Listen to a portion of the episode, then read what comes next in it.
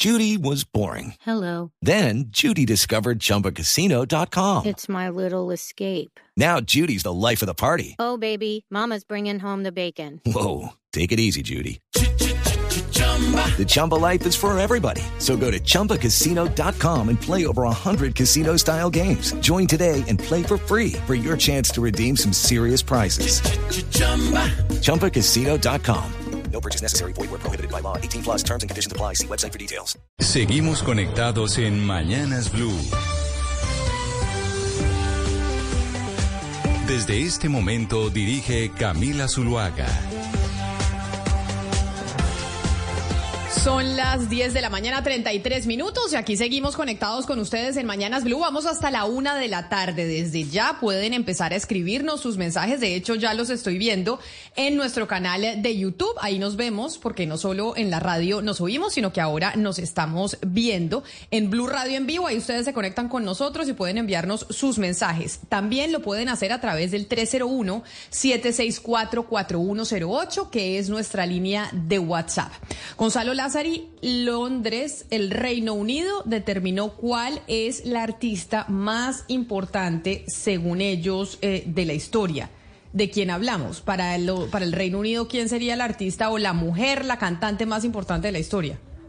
No, a ver, de la historia no tanto, Camila. Del siglo XXI, o sea, lo que llevamos de siglo, hay una mujer que vive en California, exactamente en la ciudad de Los Ángeles, que el fin de semana en Brasil fue impresionante el concierto que dio, porque recuerde que mientras se llevaba a cabo el Estéreo Picnic por el lado de Colombia, por el lado de Brasil se llevaba a cabo el Lollapalooza.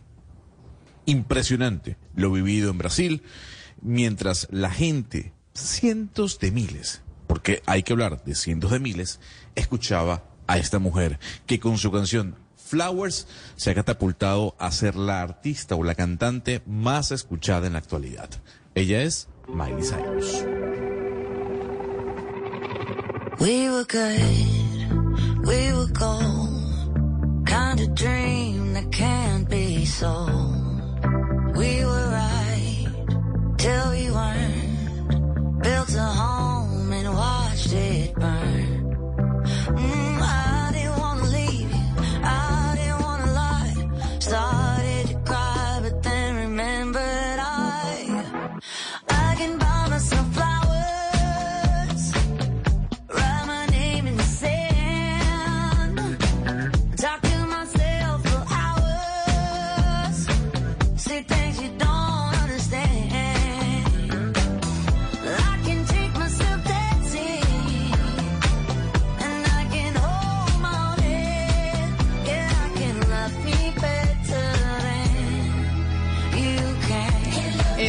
Que es una de las de terminar con el, con el novio que salió al tiempo de la de Shakira y es otra forma de decirle yo ahora me puedo mandar flores eh, yo misma. Pero entonces dicen que es la artista más importante de este siglo, del que estamos viviendo, que llevamos 23 años. Es decir, la más importante de los últimos 23 años es lo que dicen en el Reino Unido. Efectivamente, la BBC la compara con el fenómeno que fue en su momento David Bowie en la década del 70, e incluso con el fenómeno que fue Madonna en la década del 80. Y esto viene dado sobre todo, Camila, por lo que hubo detrás del lanzamiento de su nuevo disco, Endless Summer, que es donde se encuentra esta canción precisamente. Todo lo que hubo detrás, la historia detrás de este álbum que tiene que ver con la ruptura de, de ella con su última pareja y lo que ha generado en números cuando hablamos de plataformas hacen que la BBC la mencione y la catalogue como la artista más importante, al menos de lo que va de este siglo XXI. Bueno, pues entonces qué bueno que sea una mujer y hablemos de otra mujer del mundo de la economía. Mirando prensa de hace ya algunas semanas, específicamente casi ya de hace un mes, me encontré con un artículo que hace referencia a un libro. Y un libro de la economista Mariana Mazzucato, que está tan de moda en Colombia por cuenta del presidente Gustavo Petro, que ha dicho constantemente que es una de sus principales asesoras y que su modelo económico, sus teorías las quiere aplicar a Colombia. Hay una publicación que se da en el Financial Times en eh, febrero, finales de febrero de este año, en donde hablan y hacen un perfil de Mariana Mazzucato, Mariana, de como ella dice que eh, McKinsey, Deloitte, eh, Boston Consulting Group, todas estas consultoras eh, internacionales, pues que no son expertos en muchas áreas en las que ellos están asesorando a los gobiernos, pues terminan y usan esta palabra que es la que quiero que usted me traduzca, are hobbling the state's ability to perform the role of economic motor. ¿Qué significa hobbling en esta frase?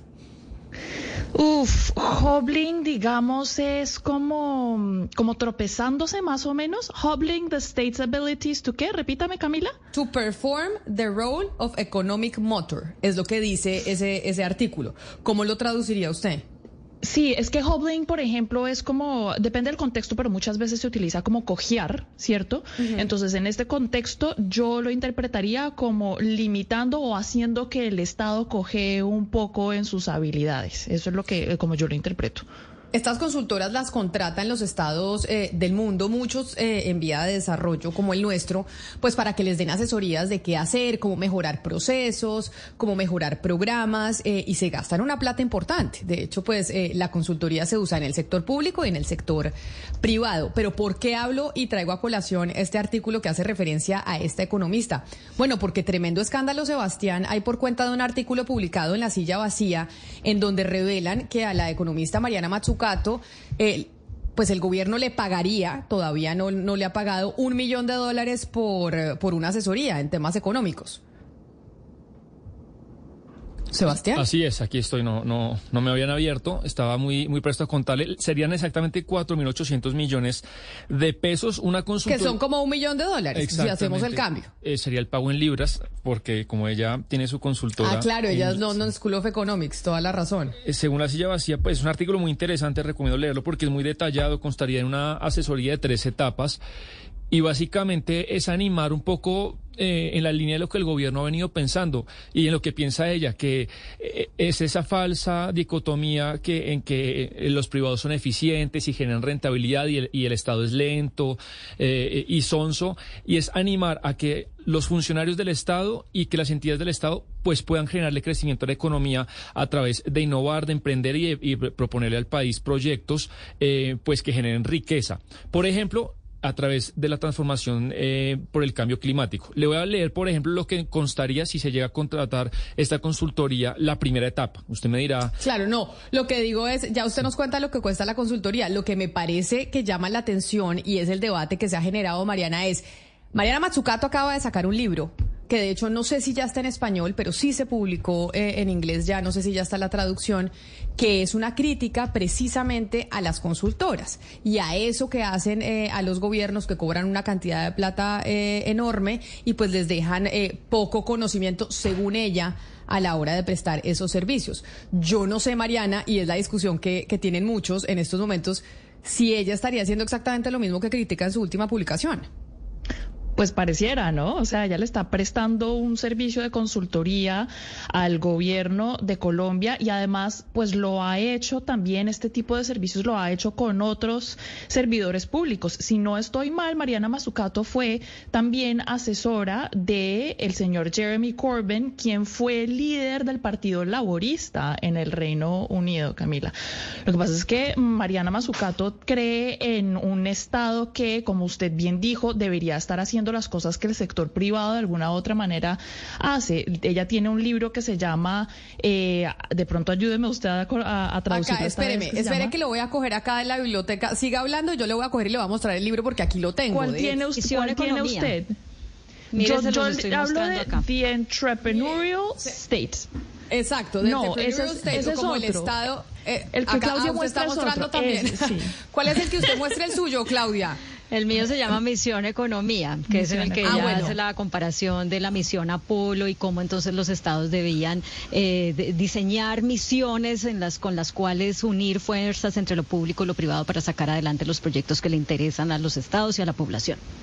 Entonces, Lo que pasa y es que- este, y este, perdóneme, la- estamos en YouTube para la gente que, porque los oyentes dirán, bueno, ¿dónde están mostrando el libro si en la radio no se puede ver? Los que están conectados con nosotros a través de YouTube lo pueden ver. Este se llama eh, The Entrepreneurial State, como el estado de emprendedor, que es Debunking Public versus Private Sector Myths, que aquí es donde ella dice...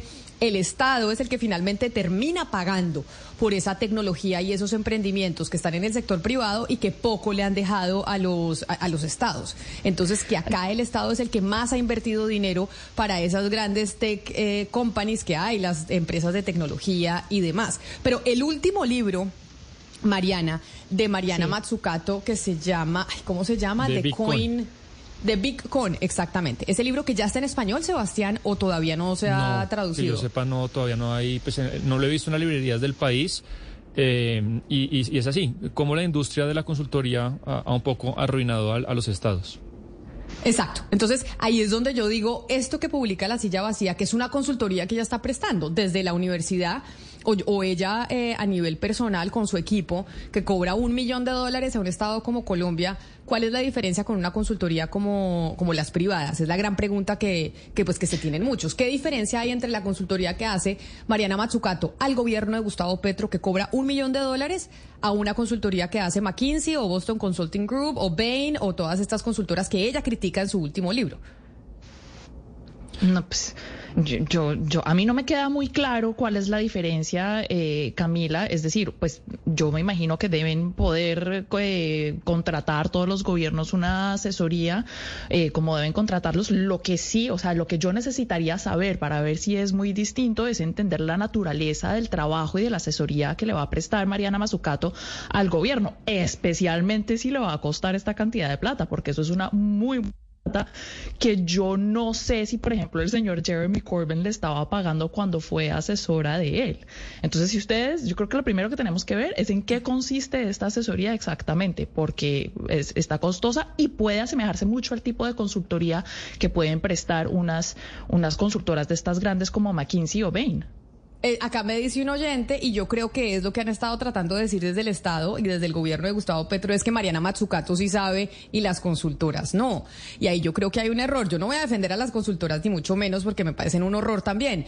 Pero las consultoras tienen gente que sí sabe y sabe de todos los temas. De hecho, las consultoras se llevan al mejor talento que hay en el, en el mundo. Si usted, Sí, yo no sé si, si, si se han hecho procesos laborales para poder entrar a estas consultoras, poder que usted lo contraten en una de estas empresas es casi igual de difícil que entrar a una universidad de Ivy League en los Estados Unidos.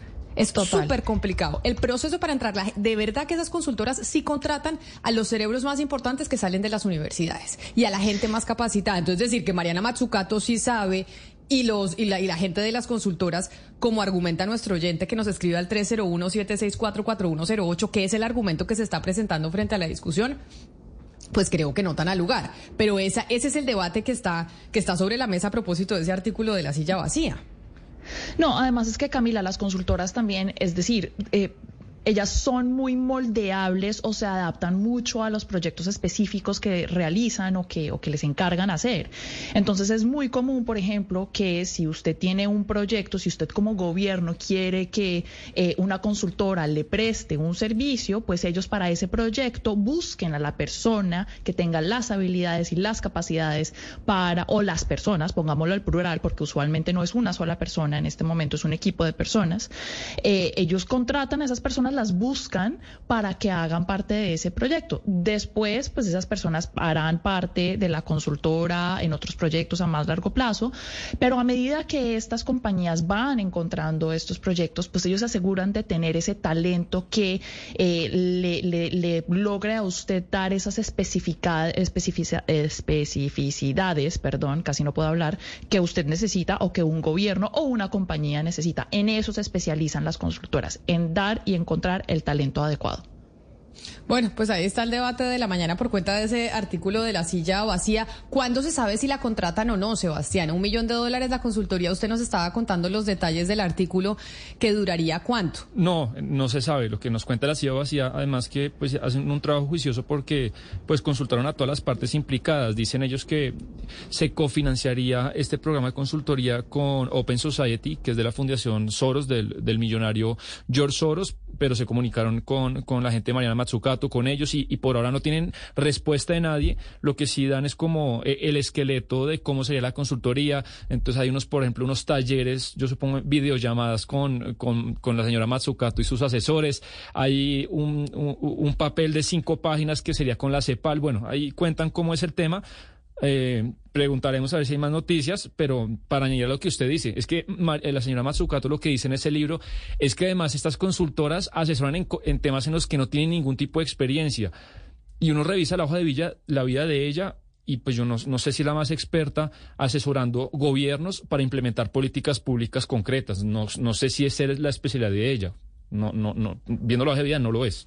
Pero bueno. Lo que sí es cierto es que el presidente Gustavo Petro la ve como un eh, Como un gran faro, faro, sí. a la hora de aplicar políticas económicas. Se, pues hay grandes, eh, es decir, no hay un solo economista que, que esté de- que todos estén de acuerdo con él. Hay debates enormes entre grandes economistas. De hecho, pues ah, yo veo muchos argumentos de gente que dice es que Stiglitz dijo que el gobierno Petro, a ver, Stiglitz piensa una cosa, su premio Nobel no es sobre lo que él vive opinando. No, pero y Camila, no ¿y todos están qué? de acuerdo con Stiglitz o no todos están de acuerdo con Matsukato. Es una forma de ver y de aplicar eh, políticas económicas, pero no quiere decir que No. tengan la, la razón absoluta. No, absolutamente. Y hay una cosa muy importante, Camila, y es que acuerdas que cuando nosotros entrevistamos hace unas semanas a Esther Duflo, que ella decía que las características de cada país son muy específicas para cada país y por ende la las soluciones tienen que ser muy distintas. ¿Qué experiencia tiene Mariana Mazzucato encontrándole soluciones a, por ejemplo, el alivio de la pobreza en países como Colombia, que tiene unas condiciones particulares y muy específicas? Tiene un conflicto, tiene unos problemas de tierra, tiene unos problemas de subdesarrollo, no está bien conectado con la economía global. En fin, ese es un contexto que hay que entender muy bien si usted va a diseñar unas además, políticas Mariana- y sobre todo políticas económicas que se aplican y que pueden ayudar a un país como el nuestro. Me parece que Mariana Matsukato es una intelectual como que le quita un poco, no sé si el pudor o, la pena a los, a los políticos de, no poder ser gerentes, ¿no? Porque un poco, cosa en la que yo creo, pero, eh, que uno sí puede dividir esas cosas, pero Mariana Matsukato dice que no, Camila. Oiga, ustedes los políticos pueden ser gerentes, pueden ser eficientes, no se dejen intimidar de las empresas. Esa jerga de que ustedes son ineficientes no existe, como que ella ha empoderado a los políticos a que piensen así. Dice, oiga, Apple hizo eh, la maravilla con el iPhone, pero por una cantidad de inversiones que ustedes hicieron, no se dejen intimidar. Entonces creo que ella como que empodera a los políticos y, y Gustavo Petro un poco compra esa idea. Ahí y- eso, pero ahí eso sí es verdad y ella sobre todo lo hace pensando en una economía norteamericana. Porque claramente esas inversiones que hizo el Estado norteamericano, que tiene un programa directo para desarrollar tecnología y financiar nuevas tecnologías que posteriormente terminan siendo el iPhone, lo que vemos del GPS, todas esas cosas que, que, que vemos tecnológicas las financia principalmente el Estado eh, norteamericano a la hora del desarrollo de esa tecnología. Ella observando eso que pasaba en los Estados Unidos es que sale con esa teoría principalmente. Claro, pero Sí. ah, estaban, eh, qué qué pena, Claudia, ya, ya la dejo rápido. Están todas esas cosas sobre la mesa, pero tenía que llegar alguien y juntarlas y darles una narrativa y, y- arriesgar, porque eso estaba ahí. Nadie lo hizo hasta que hasta que Steve Jobs Steve Jobs se animó a hacerlo. Bueno, a, a propósito de lo que estamos hablando y de pronto para ubicar un poco a los oyentes, Camila Mariana Mazzucato vino en octubre del año pasado a Colombia por invitación de Asobancaria porque el presidente Petro cuando era candidato la había mencionado en su campaña varias veces. Entonces, en ese momento es que se conocen Mariana Mazzucato y el presidente Petro. Ella le da una entrevista para el periódico El Tiempo a María Isabel Rueda y Rueda le pregunta que qué piensa de Petro ahora que ya lo conoce personalmente, eh, que porque aquí en Colombia se pensaba que eran como los me- mejores amigos, pues porque Petro la mencionaba mucho. Y ella dice, pues me habían contactado algunos de sus asesores que me contaban cuánto apreciaba él mi labor y que me citaba, pero nunca habíamos hablado. No soy una experta en la política colombiana, pero creo que es uno de los pocos líderes progresistas del mundo. Hay muchos otros que son regresivos, pero no es suficiente con ser progresista. Necesitamos las herramientas económicas, la capacidad y mi rol es ayudarlo a reforzar eso. Pues si esta posible consultoría surgió de ese conocimiento en octubre del año pasado, habrá que averiguarlo, pero, pero bueno, eh, no es que haya un conocimiento muy profundo eh, del uno en el otro. Digamos que yo creo que la crítica no es que haga una consultoría.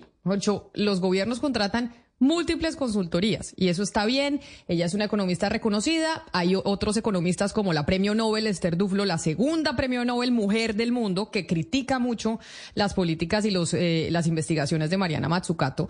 Eh, pues está bien que las contrate, que la contraten. Lo que a mí me parece, y es lo que veo que es la discusión, es que ella acabe de publicar un libro precisamente criticando eso. Las consultorías eh, del sector privado, cuando finalmente ella también estaría siendo una consultora desde el sector privado. Tenemos una sección, son las 11 de la mañana, son las 10 de la mañana 52 minutos, y hay una sección que nosotros venimos adelantando aquí ya desde hace un mes más o menos, que se llama No es normal, es acoso sexual.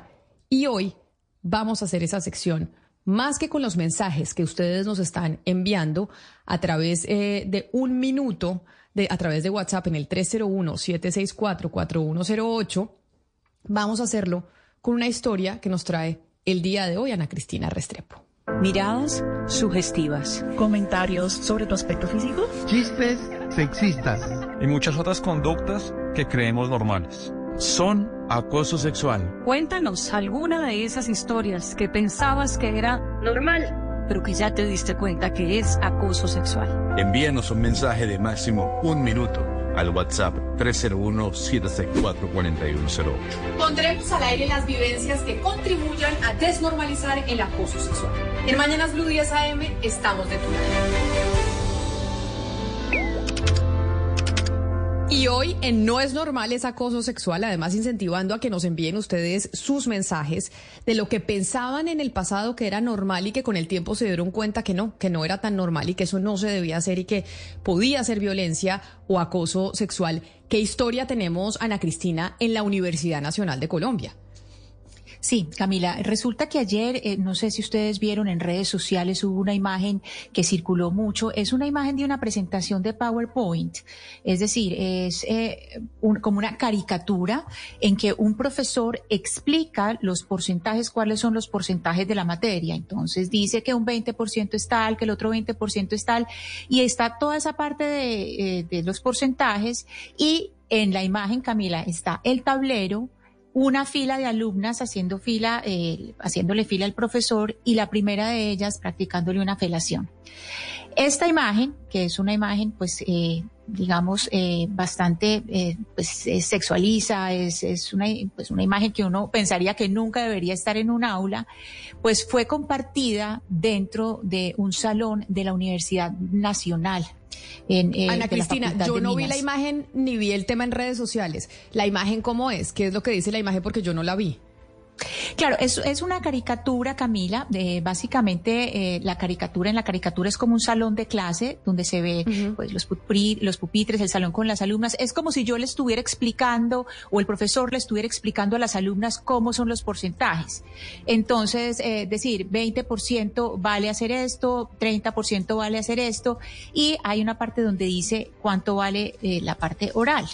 Y ahí, en esa referencia, hay otra referencia visual eh, ahí están todos los porcentajes como los estamos viendo en pantalla. Hay una fila de alumnas y la primera alumna es practicándole una, está practicándole una felación al, al profesor. Pues resulta que en un salón de clase, Camila, esa imagen fue eh, compartida dentro de una presentación de PowerPoint. Es decir, la imagen no es, no es de autoría del profesor. Este profesor se llama eh, Osvaldo Ordóñez Carmona y él compartió dentro de su PowerPoint de su clase esta imagen. ¿Qué pasó con esta imagen? Pues ayer, esa imagen lleva, pues el, escándalo de esta imagen fue hace mucho tiempo, eso fue en el año 2020, pero ayer eh, empezó a circular en redes sociales, desde hace eh, varias horas eh, empezó a circular en redes sociales y resulta que llamamos, hablamos con la Universidad Nacional, y resulta que eh, efectivamente contra este profesor hay varias denuncias y que no es solamente, que no solamente se trata de esta imagen que a todas luces, Camila, es inapropiada, es inapropiado compartirlo en clase. Como le digo, no es autoría del profesor, pero él la compartió en su clase dentro de una, eh, dentro de una clase, eh, una presentación de PowerPoint. Pero para hablar de estas denuncias, para tener más claridad de cuáles son las denuncias en contra del profesor Osvaldo Ordóñez, tenemos a dos alumnas de posgrado de la Universidad Nacional eh, sede Medellín. Ellas ambas son eh, eh, del Comité de Asuntos de Género y están con nosotros en Mañanas Blue. Le doy la bienvenida a Laura Ruiz Sosa y a Carolina Castro. Bienvenidas y gracias por acompañarnos. Bueno, buenos días, gracias por la invitación. mi nombre es Laura, mi compañera. Mi nombre es Luz Carolina Castro. Estamos aquí para contarles todo lo que, lo que podamos Laura, ustedes son integrantes de este comité de género. Yo quisiera que empezara usted eh, contándonos la historia detrás de esta diapositiva eh, y por qué apenas y por qué salió tan tarde, es decir, por qué se da a conocer tan tarde. Bueno, eh, resulta que estas son las diapositivas con las que presenta el profesor sus clases. Bueno, me tocó vivir estas diapositivas cuando cursé una asignatura con él en el año 2020, era pandemia. Eh, entonces me tocó que experimentar y, y, y, vivir esto. Digamos que esto no se ha hecho, no se ha hecho público hasta ahora porque digamos que desde esa posición de poder que él tiene, uno obviamente se siente intimidado porque es el docente que da unas materias que son eh, obligatorias eh, en, en la carrera de ingeniería geológica que yo cursé. Entonces, digamos que eh, uno no siente como la fuerza o el ánimo para salir y comentar lo que en realidad está sucediendo en las aulas. Carolina y, Laura, hay una cosa viendo la diapositiva que la gente que, está conectada con nosotros a través de YouTube en Blue Radio en vivo la pueden ver. Esto es una diapositiva cuando estaban eh, él anunciando, como, como se hace en cualquier eh, principio de curso, como los exámenes en, eh, mi materia valen 30%, los trabajos escritos y ensayos valen 20%, los quizzes el 15%, y cuando él hace referencia a los exámenes orales, pone esta imagen que es prácticamente como estudiantes haciéndole sexo oral al profesor. ¿Él pensó que eso era un chiste o cuando presenta esta imagen y, dice lo que valen los exámenes orales en su clase y pone esta imagen de mujeres haciéndole sexo oral al profesor? ¿Él lo hizo como un chiste o cuál, cuál era la, la manera en que él lo estaba presentando? Porque a mí me parece, uno, que no es un chiste, es de muy mal gusto y claro que es una violencia contra las mujeres que están en ese salón de clases. Claro, es que esto es violencia simbólica, pero para él las violencias basadas en género solo son violencias si ya llegan al ámbito de violencia sexual. Entonces es muy grave porque esta apenas es una punta del gran iceberg de todas las violencias que él comete dentro de la... pero cuando él presenta esta diapositiva, y es, o sea, quiero que me, usted me diga en el salón, cuando ustedes estaban en el salón de clases y este profesor, es que yo no lo puedo creer lo que, esto, lo que estoy viendo, este señor pone esta diapositiva eh, diciéndole que el... Eh, lo que vale el, cada uno de los exámenes, exposiciones, etcétera, etcétera. El, ¿qué, ¿Qué referencia hace a la diapositiva? Es decir, ¿él le parece un chiste? ¿Qué dicen? ¿Qué, qué, qué sucede en el salón cuando esto eh, se pone en el tablero? Bueno, en realidad yo no recuerdo muy bien, eso ocurrió hace tres años y de manera virtual, pero sé que a él le parece gracioso, le pareció gracioso. Esto sucedió hace tres años, Ana Cristina, y hasta ahora se está eh, conociendo la información por cuenta de lo que usted dice que se que se vieron las imágenes en redes sociales, pero que dice la universidad, este señor sigue trabajando. ¿Cómo se llama el, el profesor?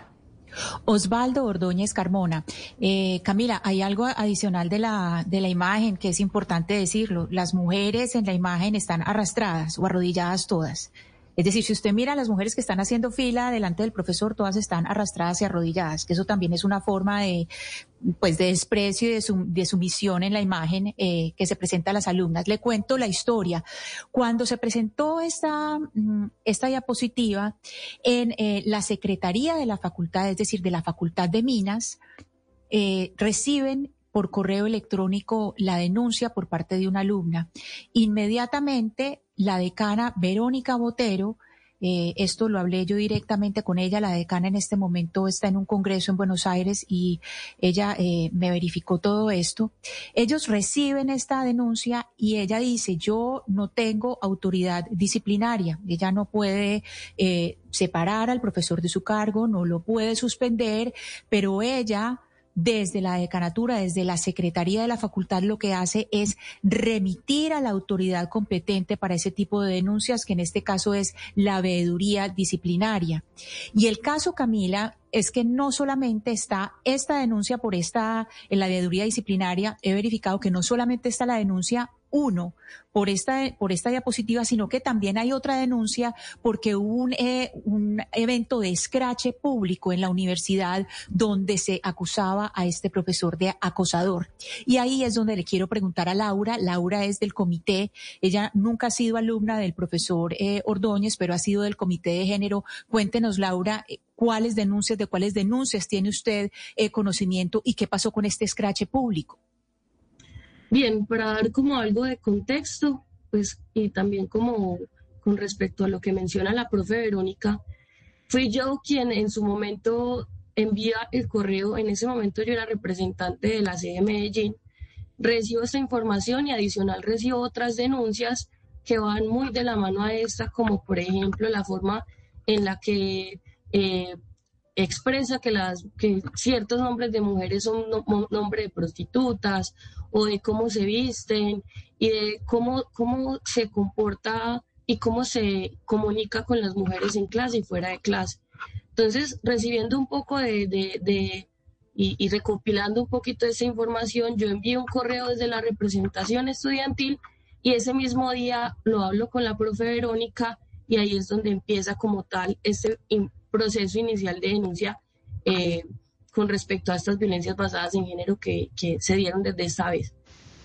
Yo quisiera eh, eh, perdón, interrumpo porque eh, me gustaría también que nos contaran qué pasa en el salón de clase. O sea, ya nos dijeron que para las mujeres que ven esto, pues por esa situación de poder del profesor es difícil interpelar, quejarse y demás, pero pues ustedes tienen compañeros y compañeras y, la reacción del, del, grupo generalmente es muy importante para que una conducta se, siga sucediendo o pare.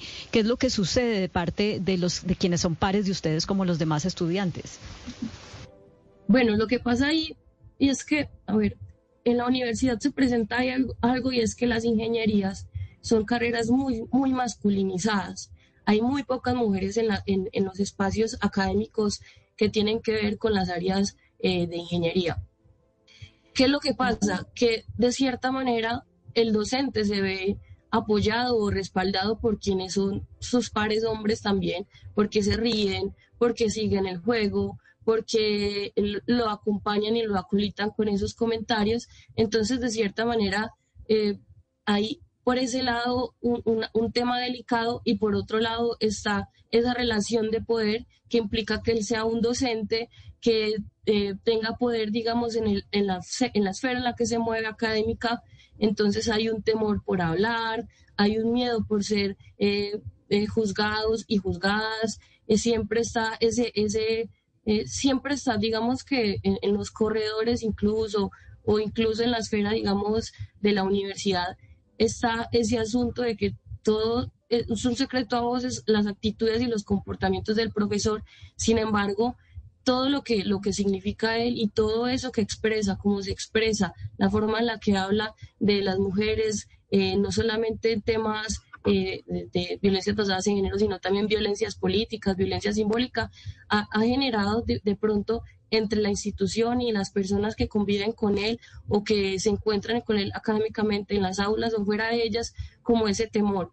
Y por parte de los hombres, como, como les contaba antes, está como ese aval de ese, de ese narrito, eso tan, es, ay, tan exageradas, eh, nos ha dicho feminazis, eh, exageradas, locas. Siempre, siempre nos dicen, siempre nos dicen exageradas, pero yo creo que en esta oportunidad eh, si no hay una exageración, o sea, es que no puede ser, nos, mejor dicho, hemos tenido debates aquí que porque ponen a leer un libro a unos eh, estudiantes y que los papás se escandalizan por cuenta de las escenas que tienen en ese libro. Y acá tenemos a un profesor, Ana Cristina, que pone una, una imagen de unas estudiantes haciéndole sexo oral a al profesor para presentar en, el, en, el, en la diapositiva y en el PowerPoint cómo será la división de las calificaciones y a todos les parece un chiste y una risa. Y es como esa falta también de solidaridad y de entender los, los hombres que están presentes en esa clase, pues que eso ya no es chistoso, que eso no es normal, que eso de verdad es acoso, que eso es violencia.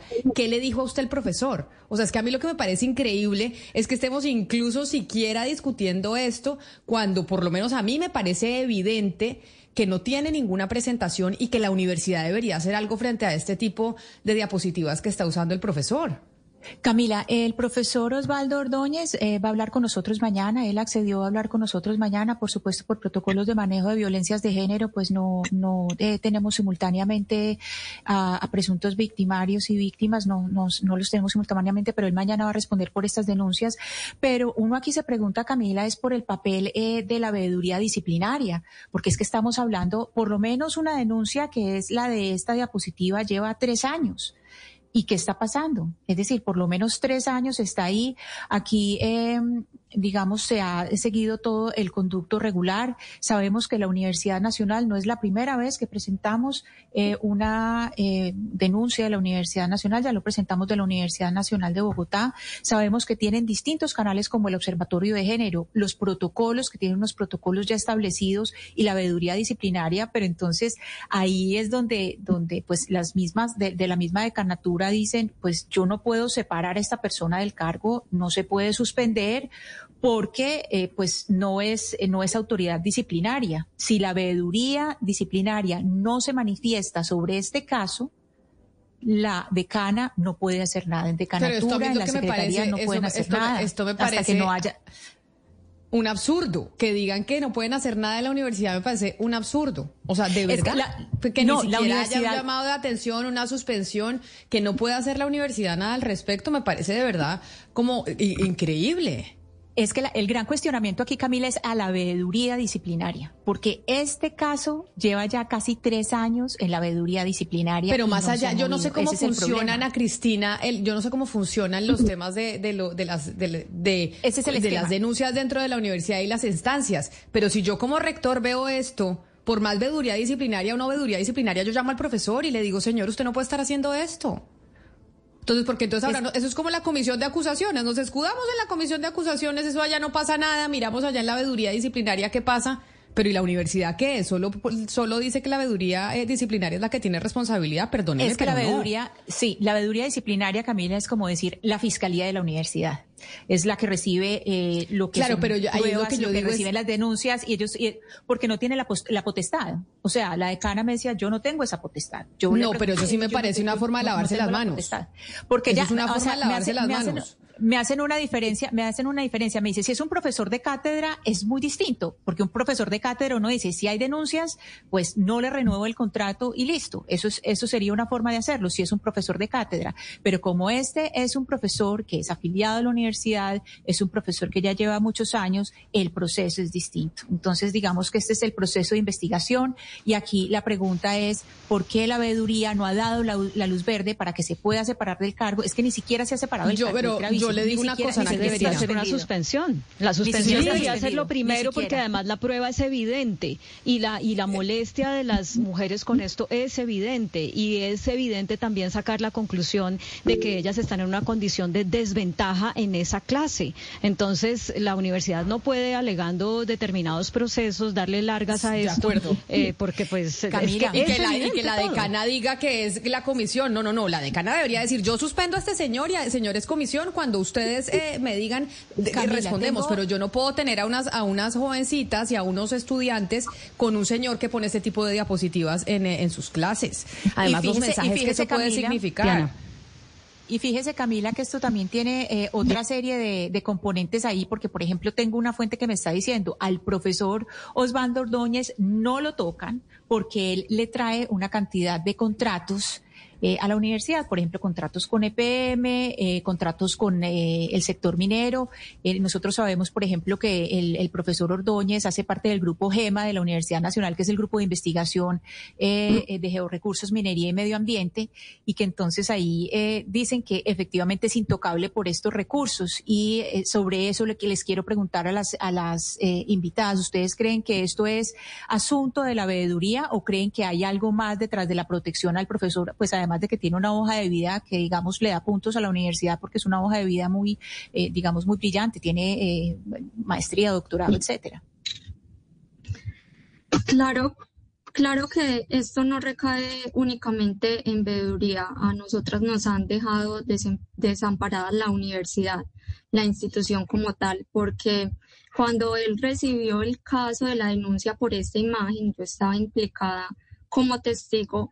Yo a la semana tenía una salida de campo con este personaje, una salida de campo académica, y, y no se imaginan eh, la violencia psicológica a la que yo fui sometida porque él decía, yo no voy a hacer salida de campo porque me han demandado y si la hago van a ser solo de hombres porque si no me toca que contratar una veedora para que vea que yo no hago este tipo de cosas. Entonces, digamos que la violencia psicológica que a mí me tocó que enfrentarme eh, en este periodo de tiempo fue impresionante.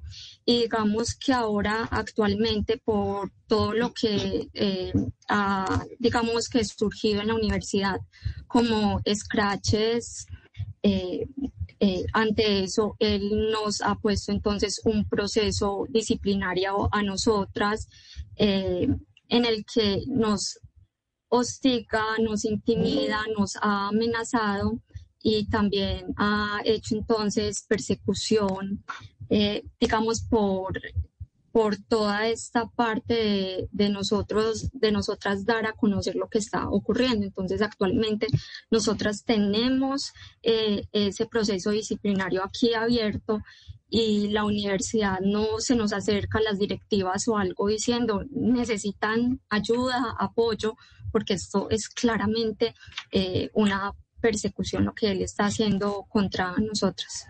Es que el tema por eso que el tema con veeduría va mucho más allá, porque digamos que institucionalmente sí se pueden hacer cosas y anteriormente se han hecho. Se han eh, nombrado otros docentes para, para, ver las asignaturas, se han tomado medidas preventivas con respecto a, estas, a estos accionarios. Eso parte más de la voluntad política de quien administra eh, estos escenarios y en este caso podríamos decir que la profe Verónica sí pudo eh, tomar acciones en, en, en ese momento.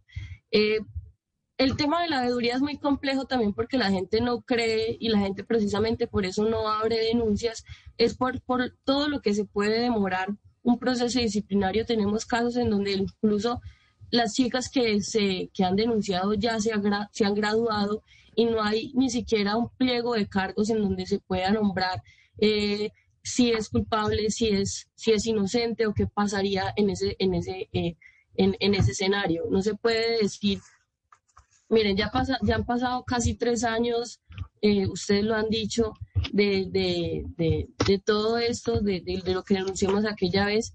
Y veeduría disciplinaria tiene unos tiempos en donde si pues no se llega a una conclusión o si no se adelanta eh, el proceso, simplemente se cierra, se archiva. Y, eso, y ese tiempo es de cinco años y en este momento todavía está en fase, se, se, se sospecha porque no tenemos no nos dan información eh, muy certera al respecto de que todavía está en investigación, porque todavía están llamando a personas a, testificar. Entonces, digamos que tiempo hay muy poco.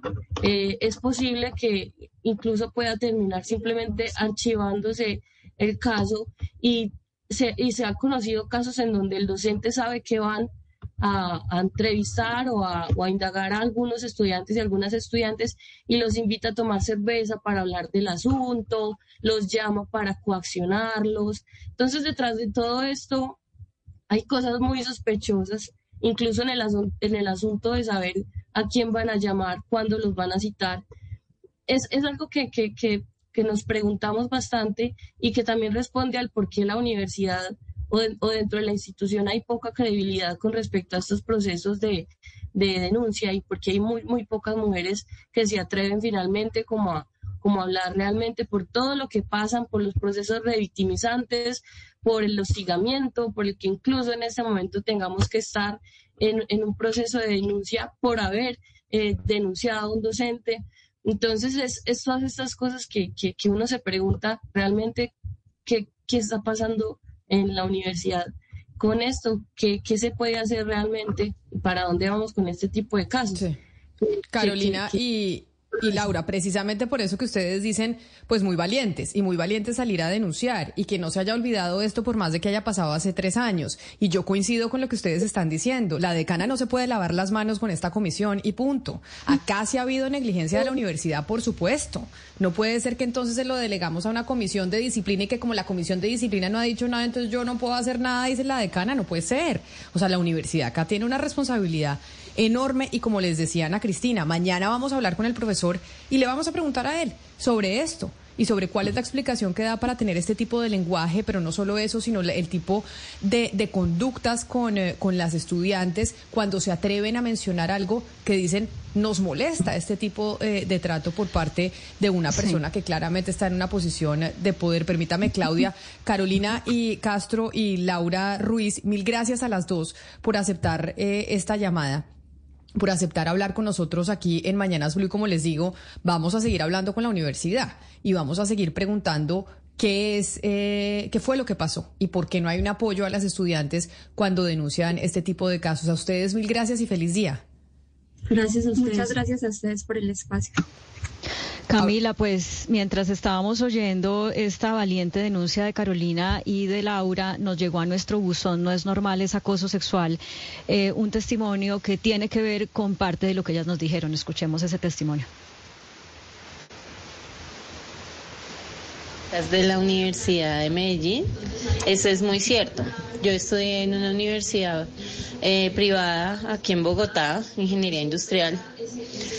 Y esa carrera sí, eh, digamos, hay un 5% de mujeres comparado con la cantidad de hombres que estudian. Entonces eh, uno se siente como muy abandonado porque los compañeros tampoco lo apoyan, cogen de broma todo lo que los profesores digan. Y muchos profesores son con sus comentarios de que Uy, ustedes están sentadas sobre la nota. Ese era el comentario de casi todos los profesores. Entonces, siempre con ese machismo. Entonces, es, es complicado. Pero, ¿sabe qué? Uno de los grandes problemas para avanzar en equidad de género es que no hay suficientes mujeres estudiando carreras de ciencia, tecnología, matemáticas, innovación, las llamadas carreras STEM.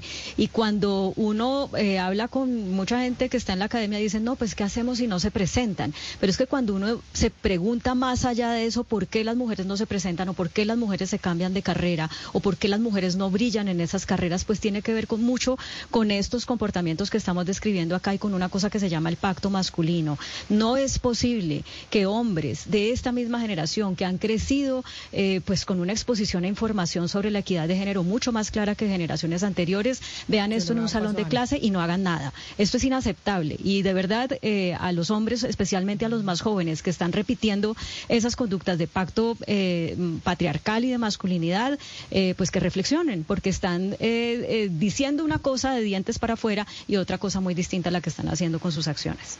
Ana Cristina, de hecho, en el, en el 301-764-4108 nos escribe María Piedad que en la UPB, a principios de mes, cuando salió el escándalo de un profesor acosador, lo sacaron inmediatamente. Que si nosotros vimos la, la noticia, yo no sé a qué se refiere, pero ella lo que nos menciona es, ante la duda, es mejor proceder que tener un acosador dentro de la, dentro de la universidad. Y ese profesor lo consideraban en ese entonces en la UPB una vaca sagrada pero el rector nuevo, que es una excelente persona, lo sacó. Un poco haciendo referencia a lo que pasó en la Universidad Nacional de Medellín, que no puede ser que no hayan hecho nada y que nos digan que es la comisión esta y que como la comisión no ha hecho nada, entonces ellos se tienen que quedar de brazos cruzados. Sí, es la veeduría. Eh, lo que pasa es que hay que decirle al oyente que es una diferencia entre la universidad pública y la privada.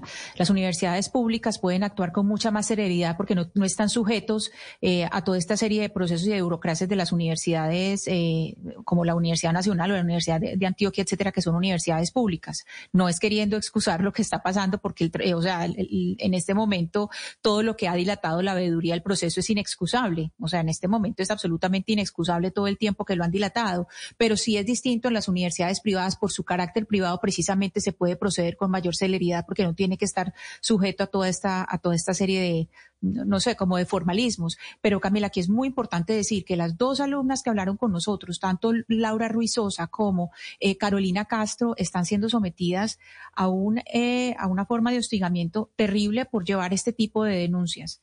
Y que es, eh, como hemos dicho, claro, es un acto de valentía de ellas, pero que en este momento necesitan precisamente que la rodeen no solamente las compañeras, sino los compañeros para acabar con este tipo de comportamientos. Y que no solamente es en la Universidad Nacional, sino que cuando nos está están oyendo en otras universidades y además con respecto al audio que nos puso Claudia, hay comportamientos, eso de se está sentando en la nota, eso, eh, o sea, esa frase lleva, yo no sé cuántas décadas lleva en las universidades, porque eso en la época mía decían exactamente igual. Eh, y es tiempo de parar y no es solamente el trabajo de nosotras las mujeres o de ustedes las alumnas y no es universidad pública, es en todas las universidades y los hombres se tienen que meter también acá a no tener complicidad con este tipo de comportamientos. Laura y Carolina en este momento están sometidas a un hostigamiento impresionante y hay que rodearlas precisamente por llevar pues por llevar las banderas de este tipo de denuncias.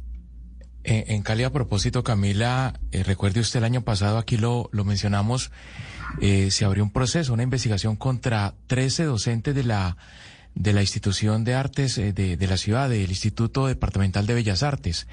70 denuncias en total que aún están siendo investigadas por las autoridades judiciales de este departamento y que ya arrojan algunos resultados. Dos docentes ya vinculados eh, formalmente a un proceso legal, judicial, uno de ellos incluso capturado y, y, llevado a prisión. Entonces, digamos que en algunos casos la justicia avanza no tan pronto seguramente como quisieran las víctimas, pero ya en el caso de Cali al menos hay uno de los eh, docentes denunciados que está en prisión por el tema de acoso sexual a estudiantes.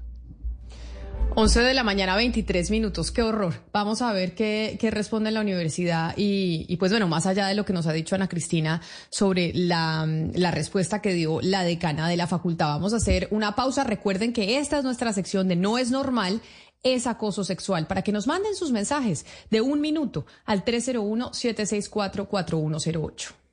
Miradas sugestivas. Comentarios sobre tu aspecto físico. Chistes sexistas.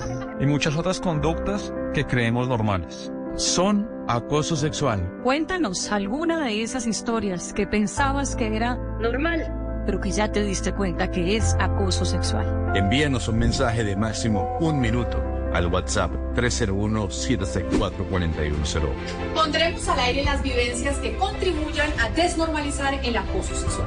En Mañanas Blue 10 AM estamos de tu lado.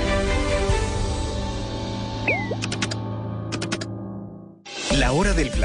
Here's to feeling that we belong and feeling part of something bigger. Here's to being there for each other and finding friends who become family. Here's to the talkers, the listeners, and the cooks. Absolutely the cooks. Here's to the ones we can't imagine not knowing.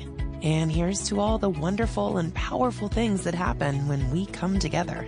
Here's to us, all of us. To learn more, visit mychinet.com. Colombia está al aire.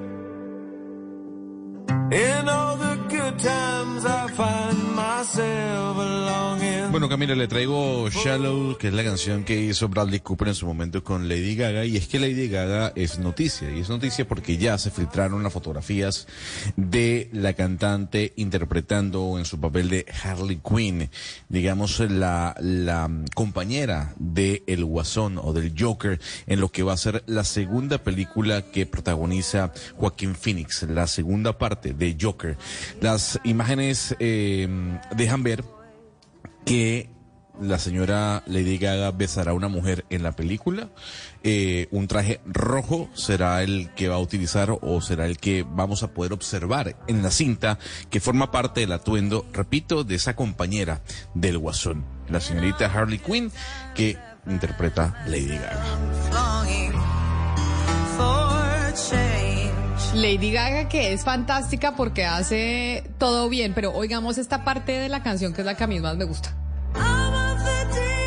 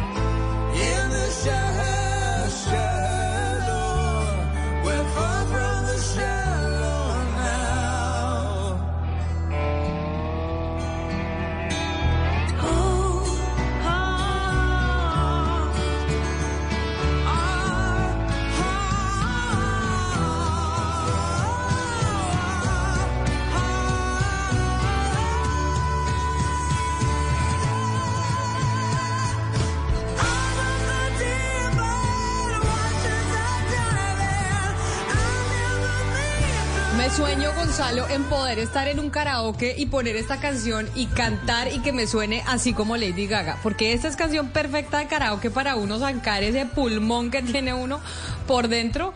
Pero eh, lo que pasa es que queda uno un poquito mal. ¿A usted le gusta el karaoke? Sí.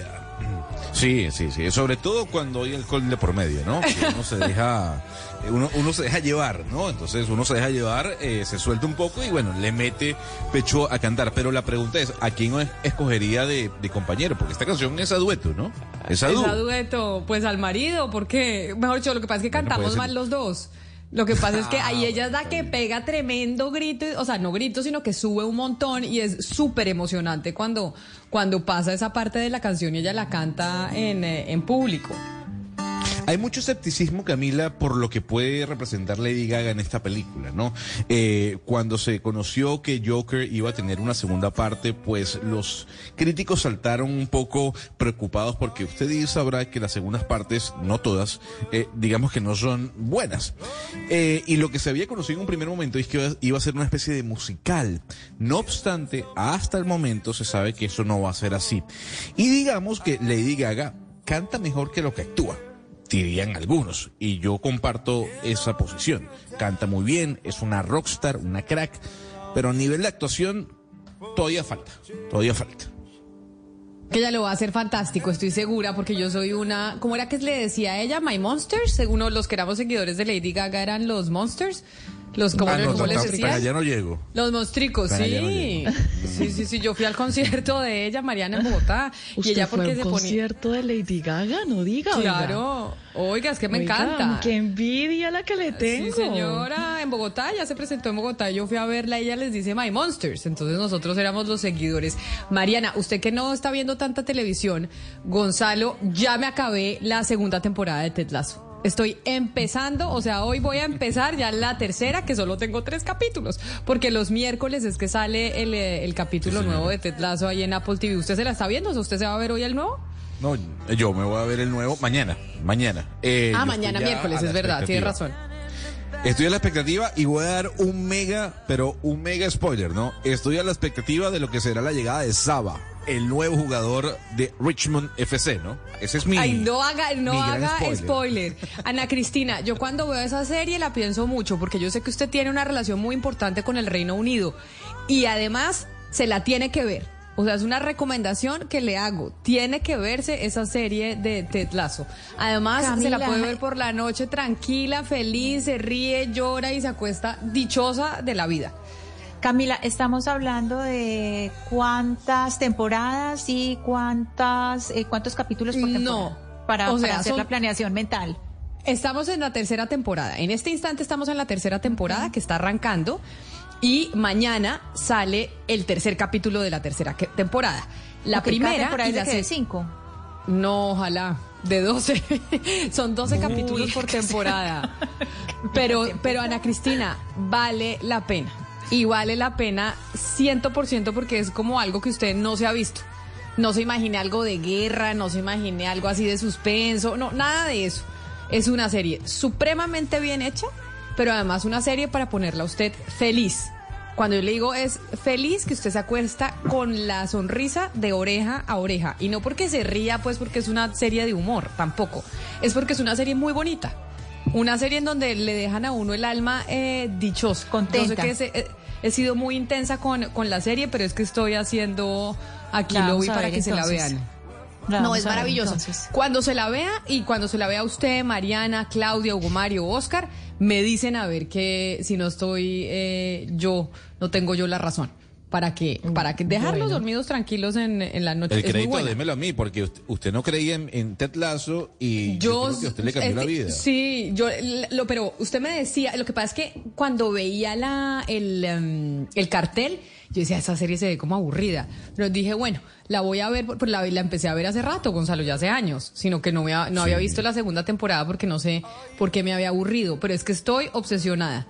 Además, porque en la segunda temporada y la tercera también tratan algo que es tabú en el mundo y son las enfermedades mentales. Y la tratan de una manera que, mm, que hace que yo sí creo que por eso están haciendo un trabajo muy bonito en, en Estados Unidos, en donde la gente se está viendo mucho esa serie, y es hablar de las enfermedades mentales, hablar que muchos tienen o tenemos eh, enfermedades psicológicas y que no y, y que no está mal hablarlas y no está mal decir oiga esto nos pasa y esto le sucede a la gente así que ahí les dejo eh, mi recomendación. Acá me están escribiendo los oyentes en el 301-764-4108 que tienen Oye. 10 capítulos por temporada y que es maravillosa que es una serie tremenda. Y sí señores es tremenda serie. O- hoy Camila, a propósito, creo que hoy es el día del, del trastorno bipolar, eh, Ah, que no es una sabía. enfermedad mental, sí, creo, cada vez más frecuente, ¿no? El tema de la bipolaridad se repite cada vez más, sobre todo en la población joven de Colombia y del mundo. Que la bipolaridad, que también es más conocida como el, el trastorno maníaco depresivo, que es cuando las personas tienen unas etapas eh, maníacas de mucha acción y otras etapas de, mm, de depresión, porque a veces la gente considera que la bipolaridad es que un día soy de una manera y otro día soy de otra, no necesariamente, son eh, temporadas que tiene la gente de depresión y otras de, mm, de manía, que es cuando ya están eh, mucho más mucho más activos. Pero yo lo que creo, Camila, es que después de la pandemia, la humanidad entera y Colombia en particular, debiéramos hacer unos estudios profundos sobre nuestra salud mental.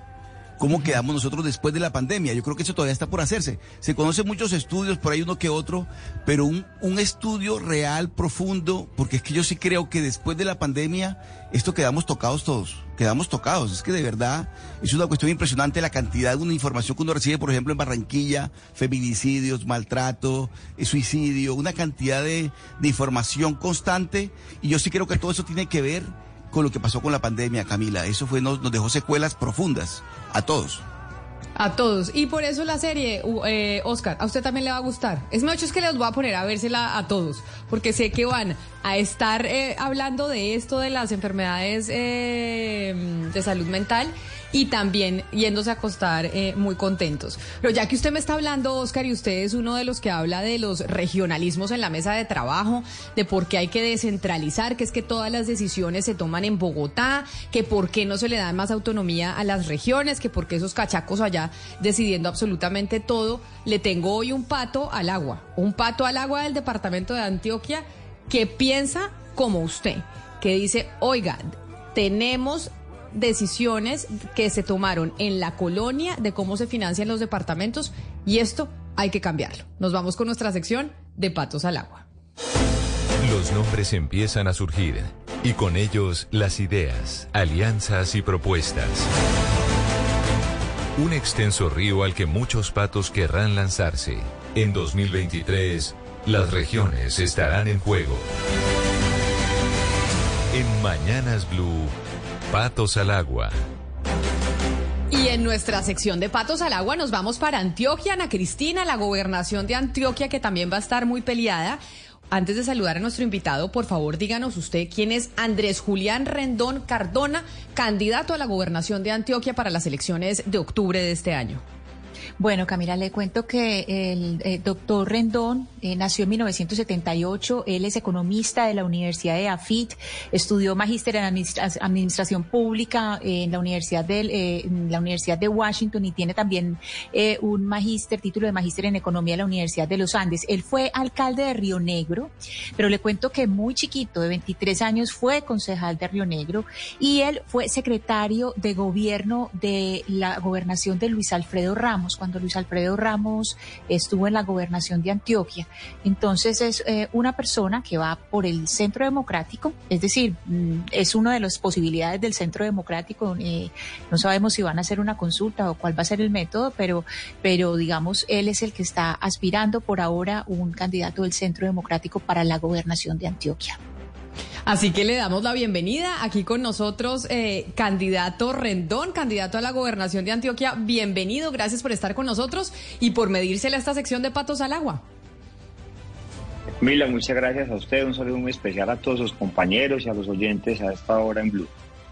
Bueno, lo, como le decía, mi compañero Oscar Montes, que está en Barranquilla, ha hablado mucho y siempre nos, nos, nos dice aquí a los que estamos en Bogotá que por qué las decisiones todas se toman en Bogotá, que por qué ese centralismo que tiene eh, Colombia y usted una de las propuestas que tiene precisamente como candidato a la gobernación de Antioquia es hablar de que las regiones deberían tener la posibilidad de manejar eh, sus propios tributos. ¿Cómo es esta propuesta y por qué es que decide usted hacerla en estos momentos para las elecciones de octubre?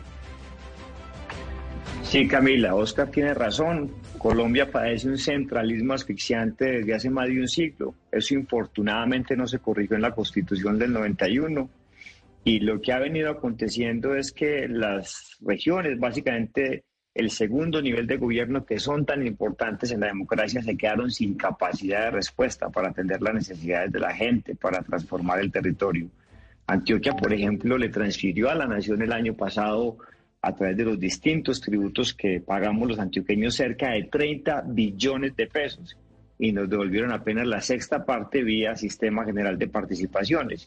Mientras tanto, aquí nosotros tenemos una inseguridad y unos problemas de orden público crecientes, entre otras cosas porque no hay presencia de la autoridad en más de 250 corrimientos con poblaciones grandes.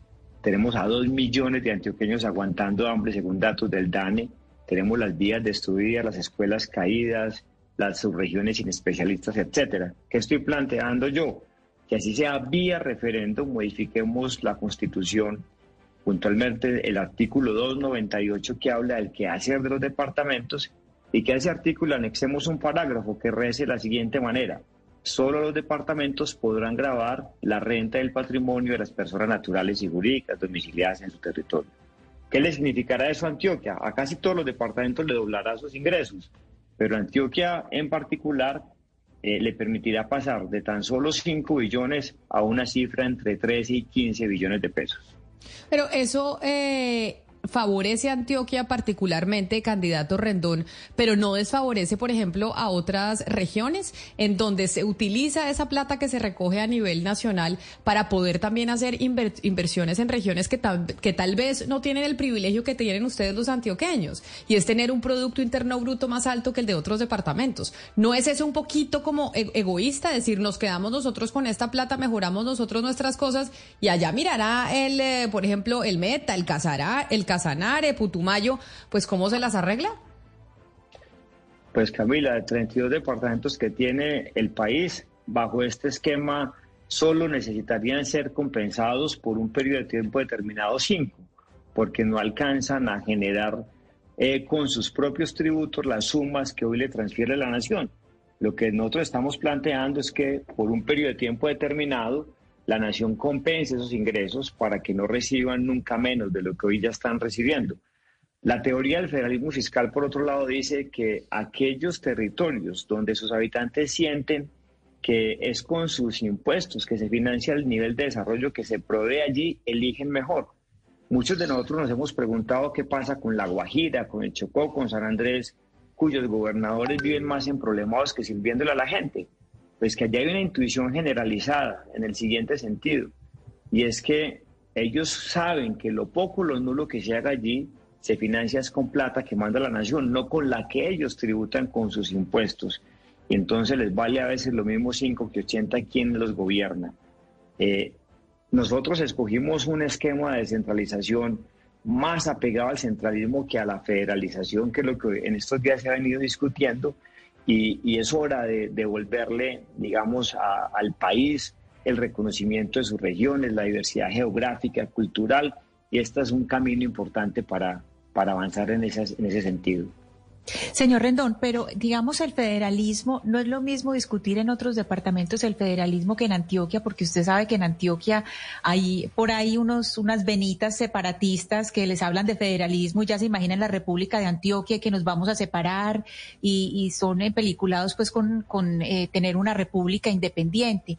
¿Cómo explicar ese federalismo eh, del que usted eh, sueña o con el que usted, el que usted quiere proponer y que no se metan todas estas voces a distorsionar y hacer ruido con el, con el tipo de federalismo pues que, que, otros sueñan, que es de repúblicas independientes. Ana Cristina, usted hace una pregunta muy importante. Yo soy antioqueño y, y los antioqueños, como bien lo manifestaba, somos muy regionalistas, pero somos muy colombianos y yo quiero seguir siendo colombiano. Nosotros no estamos planteando lo que algunos equivocadamente han planteado de Antioquia Federal, eso sería separarnos de Colombia y eso por lo menos no está en mi cabeza. El federalismo es un esquema de organización de los gobiernos eh, federal o central con los subnacionales ideal. Mm, digamos, el caso más ejemplarizante de eso es Estados Unidos, pero lo que yo estoy planteando es sencillamente que podamos disponer los distintos territorios de Antioquia de más parte de los recursos que producimos y generamos en el mismo territorio. Eso, sin duda alguna, mejorará lo que llaman los politólogos el elaboramiento entre los ciudadanos y los gobernantes. Eso, sin duda, mejorará en eh, mitigar ese centralismo tan fastidioso que padece Colombia hace más de un siglo. Y estoy absolutamente seguro que cambiará mucho la vida de las personas y transformará positivamente el territorio. Pero, y candidato Rendón, ¿usted cómo se imagina que debería ser la división administrativa eh, pues del país? Porque Hoy en día pues somos 32 departamentos, pero también se habla que Colombia es un país de regiones, de cinco regiones, pero por ejemplo la última vez que tuvimos un país federal pues eran nueve estados federados, entonces ¿cuál sería la división? ¿Entre 32, entre 5? ¿Cómo, cómo es su propuesta? No, no me estoy metiendo en eso, solamente estoy yendo al punto de modificar el artículo 298 de la Constitución para que los tributos de renta y patrimonio que hoy son nacionales pasen a ser departamentales. Eso es básicamente lo que yo estoy planteando. Y entre otras cosas, eso implicaría, eh, digamos, o tendría unos desenlaces muy importantes. Por ejemplo, el SGP sería algo que ya manejarían directamente los departamentos. Y, eso eh, no es tan negativo, es incluso muy positivo para las cuentas fiscales del país. Pues el candidato Julián Rendón que se mete con esta propuesta sobre cómo se puede descentralizar más a Colombia y esto sería una reforma constitucional. Candidato Rendón, mire, nosotros tenemos esta sección de Patos al Agua que empezamos a hacer en enero de este año, porque a pesar de que sabemos que pues falta todavía para las elecciones, pues sí, desde hace ya bastante tiempo se están moviendo mucho las cosas en, en la política colombiana. Entre esas, pues las alianzas. Usted, eh, y como lo mencionaba Ana Cristina, pues usted hace parte de un sector que busca al final de todo enfrentar al candidato que salga del eh, partido y del movimiento de, Daniel Quintero que irá con el pacto histórico. Es decir, usted estaría aliándose con otros candidatos, sacando una, una sola candidatura para poder enfrentar al candidato de Quintero y del pacto histórico que seguramente irán juntos en Antioquia, ¿o me equivoco? Sí, yo pienso que hay que hacerle frente a ese eje Quintero Petro, que tiene una pretensión de apoderarse de Antioquia, que digamos lo más grave no es por lo que hayan hecho, sino por lo que solo diciendo ha ocasionado en el país y no quisiera imaginarme qué podría pasar no solo en Antioquia, sino en el resto de Colombia cuando las ideas equivocadas que tiene Petro en la cabeza llegaran a tomar lugar. Así que ahorita el 29 de octubre. It is Ryan here and I have a question for you. What do you do when you win? Like, are you a fist pumper? a woohooer, a hand clapper, a high fiver. I kind of like the high five, but if you want to hone in on those winning moves, check out Chumba Casino. At ChumbaCasino.com, choose from hundreds of social casino style games for your chance to redeem serious cash prizes. There are new game releases weekly, plus free daily bonuses. So don't wait. Start having the most fun ever at ChumbaCasino.com. No purchase necessary. BGW. Void were prohibited by law. See terms and conditions. 18 plus. Nosotros tenemos en el país tal vez la última oportunidad de hacerle un muro de contención a Quintero y a, Quintero en Antioquia y a Petro en el país para que no arrase con nuestro departamento y con el resto de Colombia. Señor Rendón, nosotros tenemos esta sección en que yo le voy a decir si usted haría alianza con estas personas, sí o no. Pero antes eh, quiero hacer un, un, pequeño paréntesis y que usted nos explique muy brevemente qué es el Pacto de Indiana, para que Colombia entienda qué es lo que se ha conocido con el Pacto de Indiana, que son unas conversaciones que usted ha tenido con otros eh, candidatos a la gobernación. Bueno, eso, eso es un, mal nombre, pero bueno, uno a veces no, no es responsable del bautizo que otros le pongan a, este tipo de agrupaciones. Hace un par de meses nos sentamos en un restaurante en Indiana, Mauricio Tobón, Eugenio Prieto, Juan Diego Gómez y Andrés Julián, y dijimos, hombre, nosotros todos necesitamos unirnos, eh, no solamente entre nosotros, sino con otros actores del espectro político que pueda coincidir con, con, nuestra trayectoria para que le hagamos frente a ese eje Quintero Petro. Ayer, por ejemplo, invitamos a el doctor Luis Fernando Suárez, no hemos recibido respuesta a la invitación, pero eso es básicamente lo que la coalición que hoy se está, digamos, consolidando y de la que no me cabe duda habrá de salir el gobernador de Antioquia. Ok, pero no es que van a hacer como una eh, consulta entre ustedes, cada uno va eh, a, a, estar eh, electoralmente separado. Hoy, hoy día constituimos campañas diferentes, universos absolutamente autónomos, pero tenemos entre ceja y ceja la necesidad y la convicción de sacar un solo candidato de esa coalición y estamos dispuestos a utilizar distintos mecanismos. A mí particularmente me gusta la consulta, a muchos compañeros los seduce más o menos esa iniciativa, pero también podría ser a través de encuestas. Perfecto. Para que tengan claro los oyentes, esas conversaciones llamadas llamada el Pacto de Indiana es con Juan Diego Gómez, eh, con Eugenio Prieto, Mauricio Tobón y eh, Andrés Julián Rendón son quienes están en esa en ese Pacto de Indiana. Entonces empecemos por bloques. Hay unos bloques básicos, Camila, de oyentes sobre quiénes van. Usted, eh, señor Rendón, bueno, su, supongo su primera respuesta haría alianza con Julián Bedoya y Esteban Restrepo, que ellos están juntos para en conversaciones para la gobernación. Ellos hacen parte de ese bloque alrededor de Quintero Petro, eh, conjuntamente con el exgobernador Luis Pérez, y bueno, yo pienso que esa es la candidatura a la que habrá que superar, a la que nazca o sea, ese no. sector. O sea, no, listo. El segundo bloque, el segundo bloque usted me dice que lo invitó. El segundo bloque es Luis Fernando Suárez. Digamos, Luis Fernando Sí. Suárez, que es, es, usted sí hablaría con él, ¿cierto? Nosotros le El invitamos, yo tengo muchos reparos sobre el gobierno de Antioquia, eh, básicamente porque Antioquia no está bien en distintos frentes, pero lo invitamos porque las coaliciones y las alianzas precisamente se hacen con, con personas que, con los que uno pueda tener diver- diferencias, pero también coincidencias, y creemos que podemos tener más Perfecto. Vamos coincidencias. con el, vamos con el tercer bloque. Jorge Gómez, de Dignidad, que es el grupo de Robledo, eh, que ya se ha unido con Fajardo. Sí, sí, no tendría ningún problema en, en No hacer alianzas problema. con él. Hay una eh, cuarta alianza, hay, un cuarto bloque eh, que está eh, consolidándose y es si Federico Gutiérrez accediera a estar para la alcaldía de Medellín y Juan Camilo Restrepo pasara para la gobernación. Yo les cuento una cosa, yo a Federico lo, lo- lo aprecio mucho. Yo cuando fui alcalde de Río Negro, Federico era el alcalde de Medellín y nos ayudó a resolver un problema de agua y saneamiento básico en Río Negro, invirtiendo más de 500 mil millones de pesos en el municipio. Cuando yo le preguntaba por qué tanta generosidad, él me decía, porque estas son las inversiones que tiene que hacer EPM, en lugar de irse a, a botar la plata a Antofagasta, Chile, a Centroamérica, darle agua a Río Negro, hacer eh, plantas de tratamiento que saneen los afluentes, hacer lo mismo en Urabá, hacer distritos de riego y obras de drenaje que potencien la agricultura. Así que yo sería la persona más feliz si pudiera coincidir siendo gobernador con Federico como alcalde. Bueno, y la última persona, eh, el último bloque, es Camilo Calle, que actualmente es eh, diputado. ¿Usted conversaría con Camilo Calle, de Partido Verde? Sí, no tengo ningún problema. Pues, digamos, no sé cómo habrá sido su participación recientemente. Él, él entiendo que ayer salió a, a- a un poco a manifestar una apreciación contraria, pero yo nunca he hablado con él, pero no tendría problema en, en sentarme con él. Pues es el candidato a la gobernación de Antioquia, Andrés Julián Rendón, en nuestra sección de Patos al Agua, que sí intentará conformar ese bloque para poder enfrentar en Antioquia a la, a la alianza que se dé entre el alcalde Daniel Quintero de Medellín y el pacto histórico que es el movimiento del presidente Gustavo Petro. Candidato, mil gracias por estar con nosotros aquí en Mañanas Blue, por contarnos esta propuesta de descentralizar a Colombia y ya con una propuesta específica del tema que la renta sea grabada directamente por los departamentos y no a nivel eh, nacional. Feliz día para usted.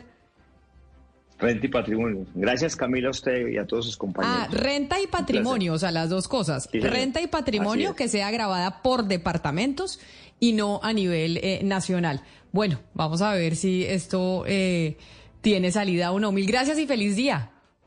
A ustedes muchas gracias. Feliz día. Claudia, se da cuenta que esta propuesta del candidato eh, Rendón, esto del centralismo eh, está cogiendo está cogiendo vuelo, porque la semana pasada hablábamos con Juan Fernando Cristo, exministro que lanzaba su partido de En Marcha y hablaba exactamente de lo mismo.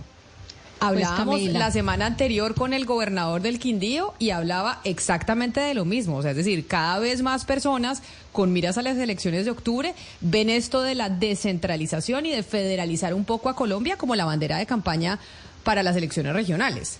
Eso va ahí piano piano y usted sabe que piano piano se llega lontano. Entonces creo que yo sigo insistiendo que mi instinto me dice que hay una estrategia grande coordinada y que parte de la estrategia es ir tirando pildoritas así. O sea, no un lanzamiento muy de frente, muy directo de decirle al país vamos a ser federales, sino que salen personajes en diferentes partes del país y pues obviamente esto en Antioquia eh, tiene un, un buen caldo de cultivo para que prospere eh, y que así poco a poco nos van a ir diciendo que eso es una, una alternativa que a Colombia le beneficia. Que vuelvo y repito, yo no creo que haya que oponerse de plano, lo que pasa es que sí es bueno ir entendiendo de qué se trata y hasta qué punto esa federalización pues para que a la hora que toque tomar una decisión entendamos eh, que, a qué le estamos diciendo sí o a qué le estamos diciendo no.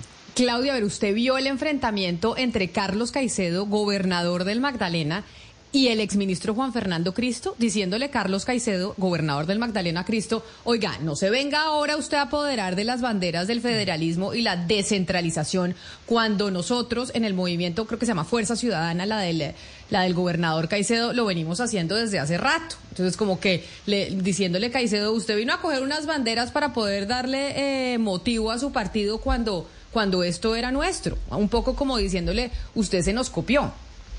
Bueno, pues ahí sí uno, yo no podría eh, meter las manos en el fuego y decir quién fue primero. Eh, yo creo que el hecho de que el, senado, el ex senador y ex ministro Juan Fernando Cristo lo haya dicho ahora a propósito pues de que recibió las eh, condiciones para tener su partido no significa que él no lo hubiera eh, venido cocinando desde antes y, y pues eh, es un poco eh, qué podría decirle yo raro que que empiecen a, que empiecen a surgir oposiciones dentro del movimiento, cuando si salen otras voces diciendo queremos federalismo, pues lo lógico sería que se sentaran a conversar todas. Pero mire, mire Claudia y, y, Camila, es que este tema de la descentralización y de la autonomía regional, que es muy distinto al tema del federalismo, del que se está hablando ahora, hace una causa de la región Caribe desde hace mucho tiempo. Y el doctor Caicedo tiene razón. Es decir, desde, desde la Liga del Caribe, desde el, el, el, el, encuentro de Santa Marta en 1981. Desde tantos años atrás, la región Caribe ha venido peleando, Camila y Claudia, por una mayor autonomía, por una mayor independencia, pero de, en todo sentido, no, no, no del concepto federal, sino porque se requiere descentralizar a Colombia. Se intentó en la Constitución del 91 y ese intento, pues, de alguna manera dio resultados, pero no ha sido suficiente. Entonces yo entendí ahora este cruce de, de, de, de, sables entre Caicedo y Juan Fernando Cristo, donde el, el doctor Cristo le decía que, que no era hora de, sacar pecho, pues, por, por estas, estas cuestiones. Me parece que, que es bueno también dejar en claro de dónde comenzó la historia y quiénes han dado una pelea por esta causa desde hace mucho tiempo y no de ahora.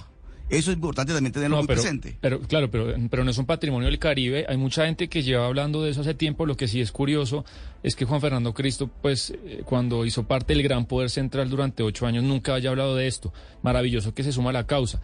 Pero además de esto, Camila, pues... Eh, Sebastián, eso, eso es lo que le dice sí, Caicedo a Cristo. Le dice, oiga, usted, no, usted, sí, ah, o sea, usted totalmente. es Team Caicedo. No, eso es lo que le dice en, Caicedo a Cristo. es, oiga, usted lleva haciendo el centralismo toda la vida y ahora pues se va a tomar las banderas que, que, venimos nosotros eh, pregonando desde hace rato. Es que si usted me dice a mí un símbolo del centralismo en Colombia, para mí es Juan Manuel Santos. Y, pues Juan Fernando Cristo era pues su, su as de espadas. Pero no, maravilloso. Eh, dos píldoras de este tema. Yo voy con Claudia en que esto es a cuenta gotas. Una gota grande va a ser el 8 de mayo. En Río Negro se van a celebrar los 160 años de la última constitución federal que tuvo Colombia. Ahí vamos a ver un poco, Claudia, qué otros dientes tiene eso. Yo mientras eh, veo al doctor Ocampo, al ministro de Hacienda, eh, con, dándole un yello, oyendo estas, estas, estas, estos argumentos eh, o esta propuesta del tema de renta, porque acuérdese que usted que él le propuso a todos los ministros de Hacienda de América Latina que tenía que haber un único impuesto de renta regional y también mundial. Entonces esto de, de la, de la competencia fiscal no creo que le agrade mucho al doctor Ocampo, pero bueno, estamos viendo un poco de qué se trata para una discusión que se va a venir. Y cada vez más voces en ello, como, o sea, cada vez vemos más voces. Ahí, bueno, Antioquia, como dice Ana Cristina, no es la primera vez que habla del tema. Esto de Antioquia Federal es una cosa que, que siempre se ha hablado en, en, el departamento y por eso lo que usted dice, la reunión 8 de mayo en Río Negro, dice usted, Sebastián, que va a ser la reunión de la Constitución. Sí, el, el, Aníbal Gaviria, mire, que, gobernador de Antioquia, estaba impulsando fuerte un, un, evento allá que supongo irán otros gobernadores y, y, es como tratar de, de, poner en la agenda exactamente de qué se trata esta propuesta. Si, ya no sabemos si es descentralizadora, autonómica o federalista, pero... Pero lo que sí se requiere con urgencia, Sebastián y amigos de la mesa, es un reordenamiento territorial. Es más, aquí tuvimos nosotros una charla cuando el presidente Petro en San Pablo, en el sur de Bolívar, habló del departamento del Magdalena Medio. Es decir, esta idea no es de ahora como la está planteando Juan Fernando Cristo, ni mucho, o por supuesto que comenzó mucho antes, pero este gobierno habló de un reordenamiento territorial que se requiere con urgencia, por ejemplo, en el caso concreto del sur de Bolívar, de los sures, el sur del Cesar, el sur de Bolívar, el sur del Magdalena, crear un ente territorial autónomo que busca esto, un reordenamiento territorial porque realmente se requiere. Eso es otra cosa distinta, por supuesto, al concepto de federalización de Colombia que tendría que ver, ahí sí, con el rompimiento de la unidad territorial, que es un concepto supremo que está, que está contemplado en la Constitución Nacional. Pero esto que dice Sebastián, que, que al ministro Campo le daría un yello oliendo oyendo la propuesta del candidato a la gobernación de Antioquia, Andrés Julián Rendón, que pues eh, es del Centro Democrático. Em, la pregunta con lo que dice Oscar es, ¿qué dirá el gobierno? No solo eh, Ocampo, ¿le jalaría a Petro a este tipo de iniciativas que no son solo eh, de Cristo, que no son solo de Caicedo, que además es cercano al, al presidente Gustavo Petro, pues fue fórmula vicepresidencial suya, sino que además sino que además es ahora de, del Centro Democrático en Antioquia. O sea, Claudia, usted mire ideología que ahí está la propuesta. Sí, venga, le respondo eso. Si le va bien en las elecciones eh, regionales de octubre, sí le va a jalar el gobierno a esa propuesta. Si no, pues no. Así de simple. Vámonos con las noticias eh, del mediodía. Bueno, este tema de la descentralización coge vuelo este año con miras a las elecciones de octubre. Los nombres empiezan a surgir y con ellos las ideas, alianzas y propuestas. Un extenso río al que muchos patos querrán lanzarse. En 2023, las regiones estarán en juego. En Mañanas Blue, Patos al Agua.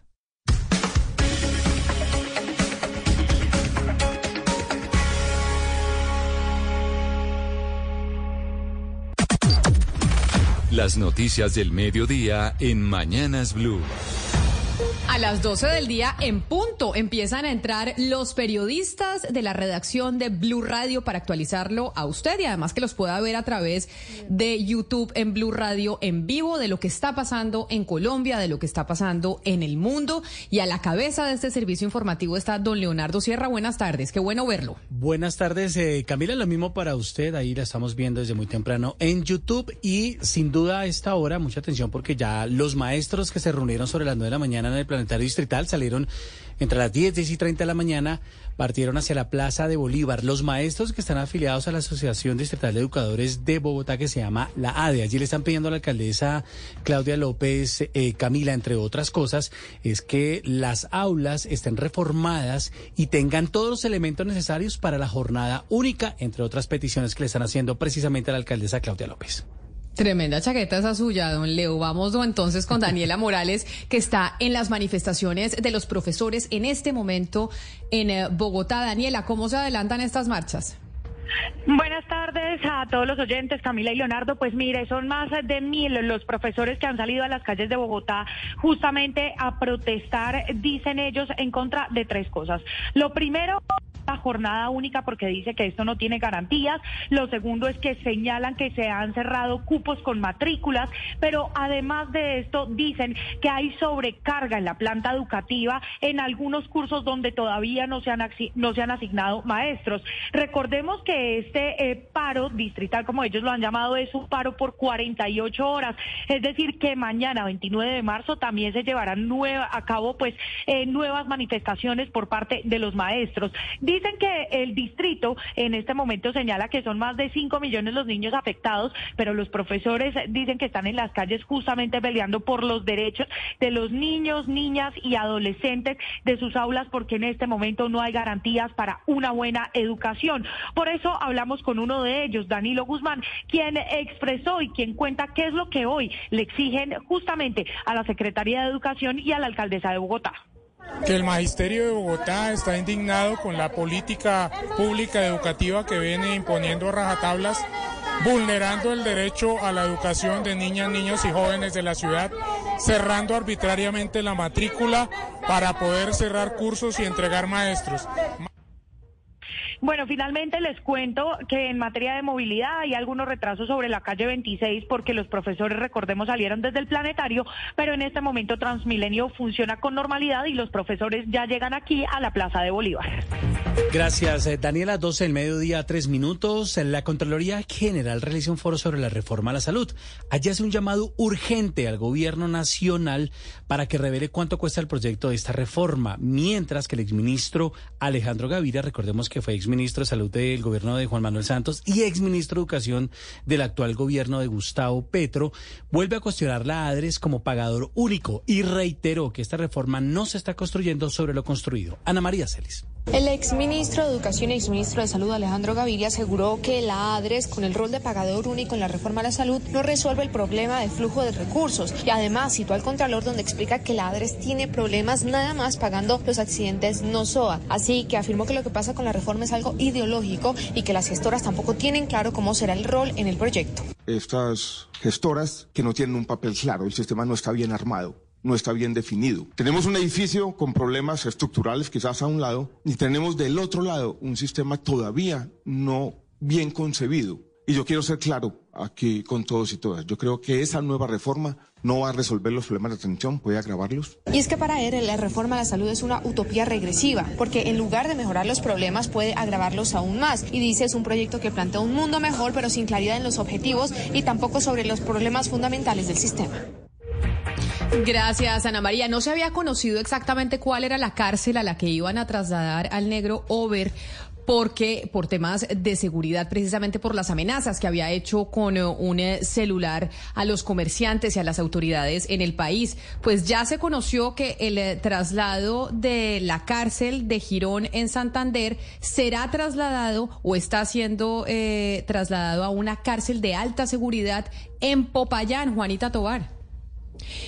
Pues Camila, mire, alias el negro Over ya fue trasladado y le corrijo a la cárcel de La Dorada Caldas. Su traslado fue un operativo custodiado por un anillo de seguridad del Gaula, de la Policía Nacional y los grupos especiales del IMPEC. El traslado de alias el negro Over se da por grabar unos videos donde aparecía fumando marihuana, tomando sopa y amenazando con matar a comerciantes, policías y fiscales. Hechos por los que por los cuales le costó la cabeza al director de la cárcel de Girón Santander. Al respecto, el director del IMPEC, el coronel Daniel Gutiérrez. Trasladar de manera inmediata a esta persona que está previa libertad, alias el negro Over, hacia un establecimiento de orden nacional de máxima seguridad de manera temporal al municipio de La Dorada. Estamos estudiando la posibilidad, si sigue ahí o continúa hacia otro establecimiento. Otra parte, también tomamos la decisión de remover del cargo al director del establecimiento de Girón, toda vez que los funcionarios públicos estamos obligados a responder por acción y por omisión. De esta manera, estamos demostrando la lucha en contra de la corrupción y estamos dando un ejemplo para todo el país y para el sistema penitenciario que eso no se puede presentar de ninguna manera. Recordemos que lo que desató la furia de este criminal fue la captura la semana pasada de su esposa Juliet Vanessa Martínez, alias Vanessa, quien al parecer haría parte de la misma organización criminal que lidera alias el Negro Uber. 12 y mediodía, 6 minutos y un niño de 4 años fue asesinado por golpes que recibió en su cabeza. El papá fue capturado y pese a que indicó que el fallecimiento de su hijo fue porque se rodó por unas escaleras, medicina legal dice lo contrario. Estos hechos ocurrieron en el sur de Bogotá. César Chaparro. En una casa ubicada en el sur de Bogotá, según la versión del papá, el niño de cuatro años sufrió un accidente y cayó dos pisos por las escaleras. Con graves heridas, el padre del niño lo llevó a un hospital donde fue internado de inmediato a la unidad de cuidados intensivos. Mientras los médicos hacían hasta lo imposible por salvarle la vida al menor, el papá sostuvo la versión del accidente frente a las autoridades, pero las heridas en el cuerpo del menor le indicaban otra cosa a los médicos. Así lo cuenta la patrullera Vanessa de la Osa, investigadora del caso. Ellos observan y activan un un patrón de violencia intrafamiliar en el cuerpo del menor, ya que presenta golpes que no son como contundentes a, a una caída de escalera. Dos horas después, el niño murió. Entonces del hospital llamaron al Grupo Especial de Homicidios de la Policía en Bogotá. El grupo de criminalística también inmediatamente observa el patrón de violencia intrafamiliar que se encuentra en el menor, ya que hay golpes muy contundentes en la cabeza, en la mejilla, en los glúteos y pues es muy alarmante para ellos. Para verificar las causas de la muerte del menor de cuatro años, lo llevaron a medicina legal, donde entregaron el dictamen y confirmaron que la principal causa de muerte fue los contundentes golpes que recibió el menor en su cabeza. Pruebas que junto con los testimonios de los vecinos y médicos permitieron a la fiscalía y a la policía capturar al papá del menor. Según la policía de Bogotá, en estos primeros meses del año en la capital del país, ya van 14 niños asesinados en medios de hechos de violencia intrafamiliar, riñas, atracos y hasta en medio de linchamientos. Qué horror. Seguimos con noticias que tienen que ver también con fallecimiento eh, de menores, porque en este caso un niño de 13 años murió cuando un eh, columpio en mal estado le cayó encima en el barrio del Alcázar en Medellín. Allí en el barrio con la familia se encuentra Andrés Noreña. Andrés, adelante. Una verdadera tragedia, la ocurrida en un barrio del occidente de Medellín, en un parque público. Juan Manuel Bernal Flores, de tan solo 13 años, perdió la vida cuando una de las atracciones de ese parque, un columpio, se le vino encima, le golpeó la cabeza, inicialmente le generó muerte cerebral y en las últimas horas han confirmado desde un centro asistencial de la capital antioqueña que ha perdido la vida. Me acompaña su hermano mayor, Sebastián Flores. Sebastián, lamentándolo mucho, Cuéntenos, ustedes ya habían denunciado el mal estado de, esas, de esas atracciones de ese parque público allí en el barrio del Alcázar. Ya la Junta de Acción Comunal ya lo había comunicado, ya había pasado por escrito las condiciones que estaba el parque, ¿cierto? Porque el parque estaba muy deteriorado. Es muy difícil, digamos, asimilar que un niño va a estar en peligro, digamos, donde es, es, un lugar para que él vaya y se divierta, ¿cierto? Porque niño es niño y niño quiere jugar. Las entidades que les corresponde eso no se responden para nada. ¿Quién responsabiliza usted por la muerte de su hermano? La alcaldía. La alcaldía tiene que responder por eso. Mi hermano en este momento ya se fue a descansar. Lo más particular de todo es que esta mañana visitamos el, el, lugar y ya está pintado, ya los columpios están totalmente arreglados. Nos contó Sebastián Flores aquí hace pocos minutos que anoche fueron y realizaron el mantenimiento. Y otro caso que afecta a los niños. Diez estudiantes resultaron lesionados por el desplome de un cielo raso en un aula de clase en el colegio Neiva. Silvia Lorena. La tarde del lunes, 10 menores del grado quinto de la institución educativa Liceo Santa Librada de Neiva resultaron heridos cuando el cielo raso del salón de clases donde se encontraban se vino al piso. Ante esta situación, la secretaria de Educación Municipal Cecilia Lozada de Fierro indicó que ya se inició la evaluación de los techos y cielos rasos de toda la institución educativa para evitar nuevas emergencias. La Secretaría de Educación, el equipo técnico, los ingenieros y su acompañamiento se están haciendo también la revisión del cielo raso de todos los salones para que eh, realmente se haga una valoración puntual para evitar que esto vuelva a ocurrir y que se presente alguna emergencia. Asimismo, señaló que los menores entre los 9 y 11 años que resultaron heridos no revisten gravedad y ya fueron dados de alta.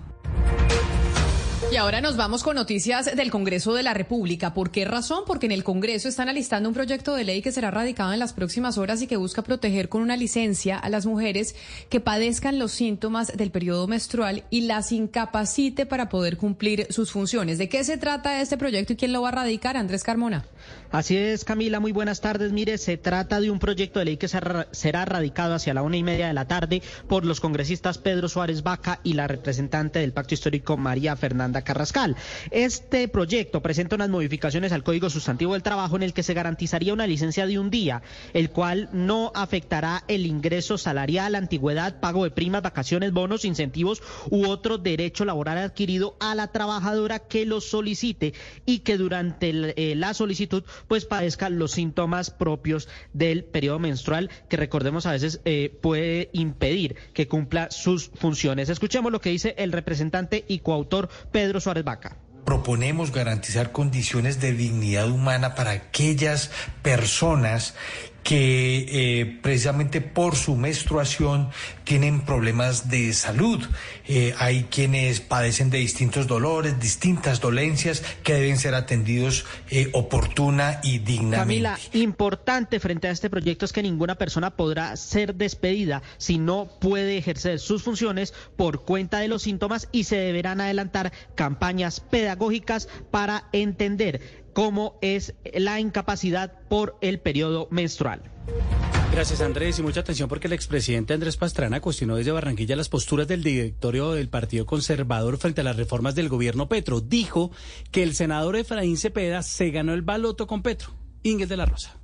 Lanza en ristre se fue el exmandatario colombiano Andrés Pastrana contra el presidente del directorio conservador Efraín Cepeda, quien responsabilizó de entregar el legado de un partido de 175 años a un gobierno que es la antítesis política de ellos, advirtiendo que los azules, textualmente dijo, están asqueados de esta dirección. Me comentaron de Bogotá que después de la reunión del, del presidente del directorio conservador Efraín Cepeda, se ganó el baloto ayer con, con Petro. Y eso es lo que estamos viendo, que cada vez que hay una crítica, la mermelada a correr, que hay una crítica, ay, voy a cambiar una coma, voy a cambiar un punto, y resulta que, que todo es mermelada, mermelada y mermelada. Eso es lo que estamos asqueados de la corrupción. Pastrana dice que el caso de Nicolás Petro sugiere que la corrupción se tomó al gobierno y puso en duda que el presidente no supiera de supuestos aportes de ex narcotraficantes a su campaña.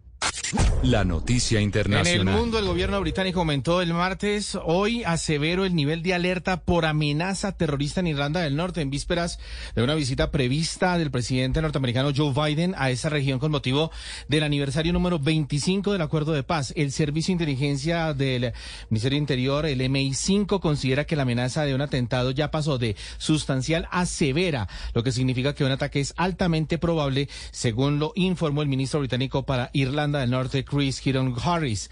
Recordemos que ese acuerdo de paz del Viernes Santo de 1998 puso fin a tres décadas de conflicto entre republicanos católicos y unionistas protestantes, que con la implicación del ejército británico dejó a más de 3.600 muertos. La noticia deportiva.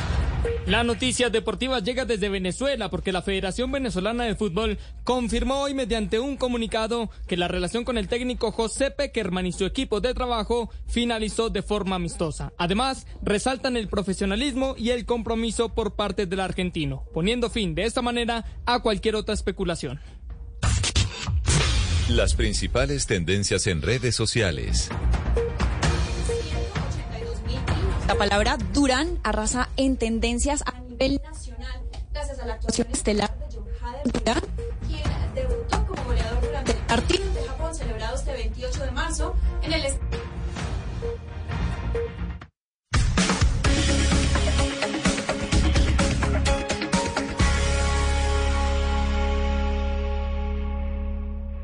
Llega el mediodía. Y en Mañanas Blue continúa el análisis y el debate. Dirige Camila Zuluaga.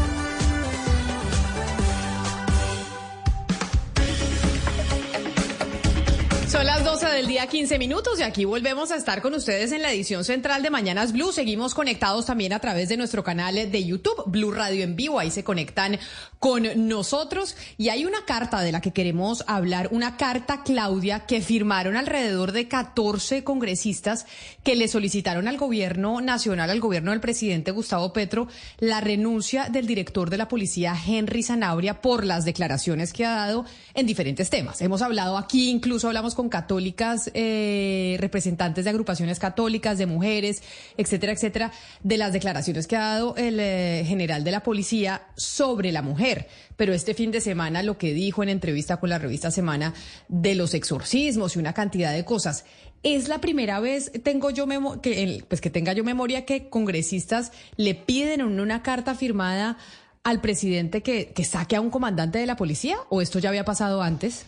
Pues al menos por esta razón es la primera vez. Tendría que revisar si ya pasó antes, pero pues que sea debido a la, a, digamos, a que no se confía en que este comandante pueda garantizar los derechos de las personas a los que, a las que debe defender. Parte de su labor policial, por ejemplo, es eh, defender los derechos de las personas eh, homosexuales, los derechos de las mujeres, de la comunidad LGTBI en general. Y él con sus declaraciones pues lo que hace es crear unas condiciones de vulnerabilidad y de riesgo para estas personas. Entonces lo que argumentan estos congresistas es justamente pues que mm, está anteponiendo su credo, su catolicismo a sus responsabilidades como comandante de la policía que incluyen, eh, digamos, apreciar, entender esa diversidad eh, así religiosamente no la comparta y, eh, y entonces es incompatible que él ande dando declaraciones, poniendo en su cuenta en Twitter lo que pone, que ya lo hemos comentado, eh, así no sea su cuenta oficial, porque de alguna manera pues está vulnerando los derechos de estas comunidades. Esta carta la firman, entre otras personas, la representante a la Cámara Jennifer Pedraza, Humberto de la Calle, Catherine Miranda, Duvalier Sánchez. Varios congresistas firman esta carta. Hay algo que me llama la atención, la estamos viendo en, eh, en la imagen de nuestro canal eh, de YouTube, es las firmas. Esto no tiene nada que ver con la carta, voy a hacer un asterisco, un, una parte, y es el tema del análisis de las letras. Ana Cristina, si usted ve las firmas de los congresistas, las firmas de los hombres son ilegibles. Mientras que la firma de, de las mujeres son perfectamente claras y diáfanas. O sea, usted lee Jennifer Pedraza y lee el Jennifer Pedraza perfectamente, o sea, la letra se ve clarísima. Usted ve Catherine Miranda y también se ve clarísima la letra de Catherine Miranda. Usted ve Carolina Giraldo Botero, que también firma la carta, y ve el Carolina Giraldo Botero. En cambio, los hombres todos unos mamarrachos que si usted no tiene el nombre debajo, no logra entender em, el nombre de la persona. Hay gente, ¿cómo se llama esta ciencia que estudia como las letras de, la, de los seres humanos y lo que esto dice sobre, sobre su personalidad? No me acuerdo. Ah, grafología. La grafología. Es grafología.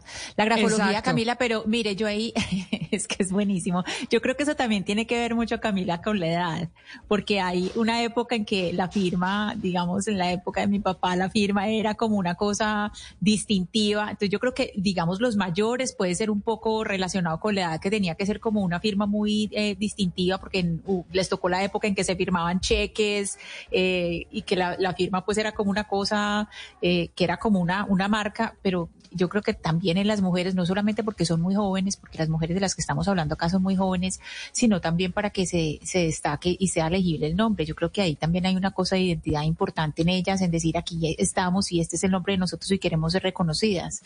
Eh, creo que tiene que ver con género, pero también con, con la edad y el, y el deseo de ser claramente reconocidas en, en, en, esta iniciativa especialmente, porque es que aquí El, el eje central es, es el respeto a las mujeres, el respeto respeto a, la identidad de género.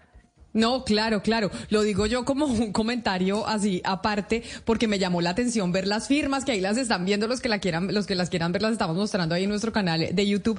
La diferencia. Yo alguna vez, Claudia, usted le hice el juego de que me firmara el papelito para ver cómo era su firma o no. Alguna vez hace muchos años estoy segura que la tuve que poner a firmar un papel para ver cómo era la suya. La suya es, eh, tiene, si yo me acuerdo, tiene como una cantidad de muñecos y puntos y cosas arriba, o me equivoco. No, nada que ver. La firma mía es mi nombre. Yo, porque mi papá firmaba así con mamarracho, como usted dice, eh, cuando era chiquita, pues también me inventé un mamarracho. Pero cuando crecí y maduré, dije, no, que esa bobada. Yo me llamo Claudia Palacios, yo firmo que se lea Claudia Palacios. Pero, pero, usted le pone un círculo a la I. Pero usted le pone un círculo a la I, un círculo, o sea, no es punto, sino círculo. Sí, sí pero pues se entiende Claudia Palacios, no es un mamarracho. Bueno, pues uno de los que firma, ahí solo como por una cosa, una anécdota de esa carta firmada por 14 congresistas en donde yo veo que las mujeres sí se les lee clarísimo y a los hombres no tanto. De hecho, uno de los que no se le entiende la firma y es representante a la Cámara es el, eh, el congresista Duvalier eh, Sánchez, representante a la Cámara y que está con nosotros a esta hora. Doctor Sánchez, bienvenido, gracias por acompañarnos y por sumarse a esta, a esta transmisión y conectarse a nuestro canal eh, de YouTube. Gracias por acompañarnos. Representante, yo lo veo, pero no lo oigo. Gracias, ¿Ahí me escuchan? Sí, ya, ya lo oímos perfectamente, sí, señor. Sí, señor, lo oímos. Bueno, que Gracias Camila por la invitación. Un saludo a toda la Nunca me habían dicho que yo fui macho, pero se recibe la observación. Y estuve viendo las firmas y sí, todas las mujeres ponen la letra legible. Todas las mujeres, sí, hay quienes dicen, y eso es una cosa que yo, una cosa que tengo yo ahí en la cabeza, que cuando usted tiene la firma legible, usted es más diáfano y es más fácil eh, como verificar cuál es su tipo de personalidad. Déjeme, vamos a mejorarle el, sonido representante porque no lo estoy oyendo muy bien, pero otra de las que firma, y esa sí se le ve claritica la letra, es la representante a la Cámara, Jennifer Pedraza, que también nos acompaña. Representante Pedraza, bienvenida. Hola Camila, buenas tardes para ti, para todo el panel y para Duvalier, por supuesto, y aquí en este quiz de firma, eh, pero bueno, me alegra que estén hablando hoy de un tema tan importante como lo de los derechos individuales y al final la garantía que la policía debe hacer sobre ellos. Sí, óigame, ven, eso le quería preguntar. ¿Es la primera vez que, que firman y que se unen tantos congresistas representantes para pedirle a un gobierno que saque y dé de baja al comandante de la policía? ¿Usted sabe? Camila, eh, yo te tengo que confesar que yo he estado en esta en esta lucha desde hace tiempo, desde antes de las declaraciones del actual general y actual director de la policía, porque desde antes él ya había venido haciendo comentarios misóginos y en contra de los derechos civiles de las mujeres, como por ejemplo el derecho a divorciarnos, eh, incluso en días tan importantes como el 25 de noviembre y el 8 de marzo, que son días para conmemorar los derechos de las mujeres. Sin embargo, las declaraciones recientes del, del general Henry Zanabria pues han hecho que múltiples congresistas se nos acerquen. De hecho, desde que sacamos la firma, otros se nos han acercado para decirnos, oye, queremos acompañar esa iniciativa porque sentimos que las personas no se pueden seguir sentir seguras, las mujeres, las personas con una orientación sexual diversa, ni pueden ver en la policía una institución que garantice plenamente sus derechos si este tipo de declaraciones siguen siendo el pan de cada día de la dirección de la policía. Así que pues no sé si sea la primera vez en la historia, pero sí estoy sorprendida de que tantos apoyos se hayan expresado a esta carta que le solicita al presidente presidente Gustavo Petro y hago esta ñapa que me parece muy importante, especialmente para el movimiento de juvenil, sobre todo porque el presidente Gustavo Petro prometió realizar una reforma estructural a la policía de manera que se garantizara una comprensión más diversa del de, de, la ciudadanía y los derechos individuales. Y creo que eso no es algo acorde con lo que hoy estamos viendo. Usted dice que viene desde hace rato, incluso antes de las declaraciones que dio el eh, general eh, de la policía sobre los exorcismos y bueno, una cantidad de cosas más en esta lucha y en esta batalla para decir, este señor no puede seguir al frente de esta institución. Y bueno, ahora se le sumaron varios congresistas más, pero en su momento, ¿o cuál ha sido la respuesta que usted ha recibido del gobierno nacional frente a esta petición, de que ustedes creen que no debería estar este señor eh, comandando la Policía Nacional? Del gobierno no hemos recibido institucionalmente ninguna respuesta como tal. Sin embargo, pues el, las manifestaciones públicas y el trino del ex senador Gustavo Bolívar, por ejemplo, donde él considera que eh, él, o él señala que el, que el general Zanabria es una buena persona y que él no le está haciendo daño a nadie. Yo quiero aclarar que esto no es una persecución en contra de las personas que se identifican con la fe católica ni nada por ese estilo. Yo soy absolutamente respetuosa de esas libertades individuales, absolutamente respetuosa de ellas. Lo que yo considero es que acá hay una violación a lo que la Constitución plantea en materia de separar el Estado de la religión y de garantizar que tengamos unas instituciones que operen de manera laica y no de manera confesional. Las denuncias que ha habido recientemente sobre incluso personas de la policía que dicen que los traslados y los ascensos estaban mediados por una afinidad religiosa, yo creo que es algo muy crítico y que no podemos permitir que siga pasando. Y le recordaría al señor Gustavo Bolívar que la transfobia, que la fobia contra las personas que tienen una orientación sexual diversa, que la homofobia siguen cobrando vidas. En Bogotá, el año pasado tuvimos un asesinato, por ejemplo, eh, claramente basado, un, seguramente varios, pero un caso muy conocido en el que asesinaron a un joven eh, presuntamente por su orientación sexual, por el hecho de ser una persona gay. Y eso es una cosa que nosotras y nosotros y el Estado colombiano debe combatir frontalmente. Debemos hacer una transformación cultural que nos permita ver que esas decisiones individuales no limitan para nada el ejercicio de la ciudadanía o no deberían limitar el ejercicio de la ciudadanía plena de las personas con una orientación sexual diversa. Pero ¿qué garantía le va a dar la Policía Nacional hoy a una persona gay de ir a denunciar que lo están acosando, que lo están persiguiendo, que lo están violentando, si las declaraciones de pan de cada día del director de la policía siguen reproduciendo estas estas ideas homofóbicas, transfóbicas, que siguen cobrando vidas, vidas. Así que no es que no le, no le haga nada, daño a nadie, realmente esto sí afecta a muchas personas en Colombia. Varios congresistas, como lo decimos, firmaron una carta, entre ellas eh, Jennifer Pedraza, quien estamos eh, escuchando, para pedirle al gobierno Gustavo Petro que retire al general Henry Zanabria de la comandancia de la policía. Sin embargo, Claudia, antes de su pregunta, tengo una consulta para usted. Yo no sé si usted lo tenga claro, y es cuando se nombró al general Zanabria comandante de la policía, que además no se esperaba que, se que lo nombraran a él porque para nombrarlo tuvieron que sacar una cantidad de gente de la policía por temas eh, de rango. O sea, casi que se, le criticó al presidente Gustavo Petro que al nombrar al general Zanabria, pues se iba una cantidad de conocimiento de la institución y muchas de las personas de la policía que tenían historia dentro de la entidad y que quedaron casi que aquellos que, que todavía no tenían la experiencia para poder estar al mando. O sea, si sale el general Zanabria, entonces, ¿quién quedaría al mando? Alguien con mucho menos experiencia, mucha menos incluso que la del general.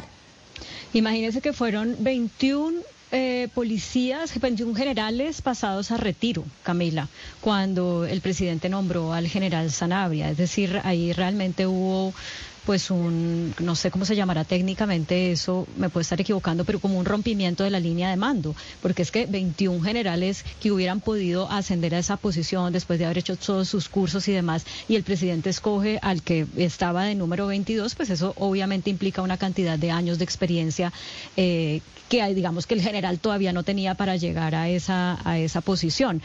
Eh, pero también con él hubo controversias incluso antes de que fuera nombrado eh, comandante de la policía eh, cuando se hizo ese nombramiento, muchas mujeres recordaron que él, eh, no me acuerdo en qué cargo, había prestado, por ejemplo, vehículos de la policía para hacer marchas contra el aborto, eh, con la imagen de la Virgen María montada en la camioneta de la policía, pues lo cual, pues, evidentemente no, él puede tener de nuevo sus creencias, como lo mismo ha defendido el presidente Petro, pero pues una cosa es su labor como policía y otra cosa son sus creencias religiosas y eso no se debe mezclar en un estado confesional.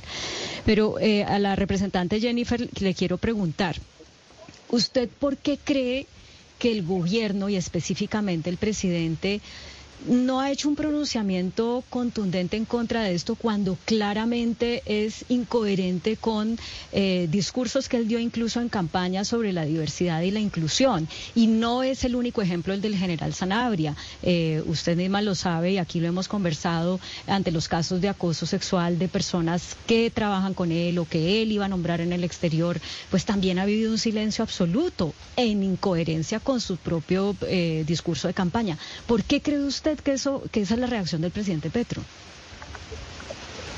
Pues yo creo y, la verdad es decepcionante porque yo, como lo charlamos esa vez que conversamos sobre el tema de la política exterior, pues yo voté por este gobierno en segunda vuelta en parte porque hubo una promesa clara de que el cambio iba a ser con las mujeres, de que las mujeres y las personas diversas íbamos a estar en el centro de las transformaciones políticas. Eh, hay una deuda histórica en materia de participación política, en materia de derechos sexuales y reproductivos para con nosotras. Y esa fue una promesa fundamental del gobierno, pero me he venido estrellando con una realidad muy dura y es que lamentablemente estos asuntos parecen ser absolutamente secundarios, no mejor dicho, los últimos en materia de prioridad para sacar pronunciamientos, para, para sentar una posición política. Y yo quiero decirle al presidente que no da lo mismo que él guarde silencio o que él hable sobre temas fundamentales. Yo creo, por ejemplo, que en los casos de violencia contra las mujeres, cuán importante sería una declaración pública del presidente estableciendo unos un, canal, una ruta para acompañar en materia de violencias basadas en género a las mujeres que quieran denunciar. Cuán importante sería que hubiese una dirección de la policía que, lejos de estar criminalizando a las mujeres que deciden acceder a sus derechos, por el contrario, fuese garante y promoviera la denuncia. Que una de las cosas más indignantes de las declaraciones del director de la policía es que el día del 8 de marzo, que es el Día Internacional de la Mujer Trabajadora, él señaló que el, prototipo de mujer debía ser una mujer sumisa que satisficiera las, los, los deseos de su compañero y de su pareja. Y a mí me parece que eso es completamente contrario con lo que hemos venido luchando, porque las mujeres sintamos la posibilidad de denunciar, de hablar con completa tranquilidad para poder eh, no sé, acudir a un Estado que garantice plenamente nuestros derechos. Lamentablemente no ha habido poder humano que garantice o que haga que el presidente se pronuncie ni sobre este tema ni sobre muchos otros, pero no solo eso, no solamente ha sido el silencio, sino que también se ha pronunciado, eh, digamos, a favor de personas denunciadas por acoso sexual por violencias basadas en género sin una investigación previa, como fue el caso de la denuncia por acoso sexual en contra de Mauricio Liscano, actual director del DAPRE, en vez de acompañar a la víctima o de decir, estos son los canales a disposición para la para la investigación y estoy atento a qué se concluye. Por el contrario, el presidente replicó por sus redes sociales discursos que estigmatizaban y perseguían a la víctima que estaba denunciando. Y en ese sentido yo sí estoy, voy a decirlo así, muy entusada con estas decisiones que ha tomado el gobierno, no solo con estos silencios, sino con estas declaraciones que a mi parecer, bueno, que hoy no nos hacen sentir a las mujeres seguras, no nos hacen sentir que tenemos un gobierno de nuestro lado y que por el contrario, pues se siguen nombrando no solamente al director de la policía, sino también pues en ese caso habían nombrado y hoy hay nombrados embajadores que tienen denuncias por acoso sexual y parece no ser una cosa determinante. Sobre la solicitud de estos 13 congresistas, una carta firmada al presidente para que retire al general Zanabria, que seguramente pues querrá irse. Yo creo, Oscar, porque pues de lo contrario uno no se imagina por qué estas declaraciones si el señor no quiere irse. Pero sobre lo que yo hablaba con Claudia, de si sale el general Zanabria y habían salido ya 21 generales por cuenta del nombramiento del general como comandante de la policía, entonces, ¿en manos de quién quedaría la institución? Incluso con alguien de un rango inferior al del, al del general Zanabria, que ya era muy inferior a los de los que, al rango de los generales que estaban encima de él y que tuvieron que salir mando se va, se va a sentir fuerte, se va a sentir mucho porque, porque la formación de un general de la República en lo que tiene que ver con la policía, con las fuerzas militares, Camila, lleva más de 30 años. 30 años de formación. De tal manera que en estos casos uno diría que fueron 21 generales los que se tuvieron que retirar de la línea de mando. Luego vienen los ascensos de, bueno, de coroneles y demás de tal manera que al final vamos a terminar, vamos a terminar nosotros con una institución policial, con unos mandos que no tienen todavía la preparación ni la experiencia ni la experticia para, para, manejar una institución como esta. Pero mire, Camila, en el caso de lo que ocurrió con el general Sanabria, también había ocurrido algo parecido con el general Oscar Naranjo. Cuando nombraron al general Oscar Naranjo, director de la policía, también debieron descabezar, entre comillas, descabezar a 12 generales de la policía. De tal manera que estos casos sí se, sí se afectan y fuertemente a la institución. Pero yo quería preguntarle, Camila, a la representante Pedraza, eh, escuchándolo a ella, sus opiniones de lo que está diciendo ahora con respecto al comportamiento del general Sanabria, si ellos han tenido la oportunidad de hablar con el general Sanabria Ustedes, eh, representante Pedraza, han hablado con el, con el general Sanabria, le han planteado estas inquietudes, él que les ha respondido. ¿Qué ha pasado con eso? Yo no he tenido la posibilidad de conversar personalmente con él, sin embargo hemos tenido, pues yo he interactuado a través de redes sociales con varias de sus publicaciones en las que, como les cuento, esto es constante, o sea, esto no es un desliz, no es una cosa que una entrevista con eh, eh, semana fuera, digamos, se saliera de control, sino que esto ha hecho parte de la cotidianidad de, las, de los pronunciamientos públicos del general eh, Canabria. No hemos tenido la posibilidad de dialogar directamente con él, pero pues a mí sí me causa mucha curiosidad por lo que ustedes señalan. O sea, yo dije, bueno, por, por este general fue que el presidente Gustavo Petro bajó un montón de nombres que, digamos, estaban ahí en la institución eh, para poner una persona que yo creo que eso hubiera sido muy importante, sobre todo si es un punto central de mi propuesta de gobierno, realizar una reforma a la policía. Recuerden que yo estoy segura de que en el movimiento juvenil eso es un factor muy diferenciador de la propuesta presidencial del presidente Gustavo Petro y de la vicepresidenta Francia Márquez. Pues sí creo que elegir una dirección de la policía que, que tenga por lo menos una concepción mucho más democrática. Como les digo, esto no es una cruzada en contra de las personas que se identifican como católicas para nada. Mi mamá es supremamente católica y yo la he llamado a ella y le he dicho, ma, ¿tú qué crees sobre esto? Me dice, no, es que yo ya creo que esto es una cosa que traspasa las libertades individuales y llega al ejercicio como tal de la institucionalidad de la dirección de la policía. No he tenido la posibilidad de conversar con él. En nuestras interacciones nunca he recibido una respuesta de parte suya, pero pues hemos presentado muchos argumentos en la opinión pública y él insiste en, estigmatizar a la población LGBTI, porque eso, en las declaraciones que dio recientemente me parecen muy críticas. No solamente replica esa idea de, de, estigmatizar a las personas LGBTIQ, sino que además hace activismo prácticamente contra el condón. Y yo quiero aquí aprovechar para hacer una pauta publicitaria a favor del uso del condón, que es un problema de salud pública el que se trata a través del condón. Y además tiene un veneno muy grave esa declaración, que es una declaración en contra del derecho a la interrupción voluntaria del embarazo que hoy está reconocido como un derecho de las mujeres en la Corte Constitucional. Yo me preguntaba, una mujer que esté buscando un policía, por ejemplo, para que le oriente en materia de cómo acceder a una interrupción voluntaria del embarazo, después de esas declaraciones absolutamente estigmatizantes y penalizantes socialmente de nuestro derecho, creo que la tendría muy dura y ese es un punto central para mí. Claro, en este momento hemos eh, recuperado la comunicación con el representante Duvalier Sánchez y precisamente a usted, representante, eh, le quería preguntar, cuando, cuando uno escucha las declaraciones o esta entrevista del general Sanabria, uno dice, esto es tan exagerado que este señor quiere salir, quiere que lo saquen.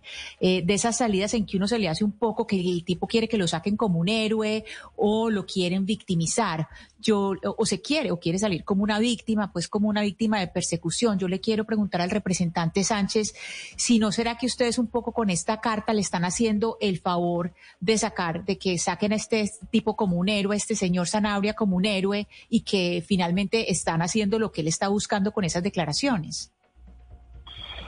Mm, pues yo sí me quedé pensando un poco, conectando las recientes declaraciones del general Sanabria ¿Por qué las hacía? Porque en la misma semana también hizo las otras declaraciones en otro medio de comunicación donde hablaba de los hechos que sucedieron donde tenían de secuestrados y de rehenes unos policías y estuvo el ministro Prada y dio pues una información que no conocía el país y eso pues salió a dar unas afirmaciones contrarias tanto el ministro Alfonso Prada como el ministro de Defensa desmintiendo o aclarando que lo que está diciendo el general era una, una, una información que no era precisa.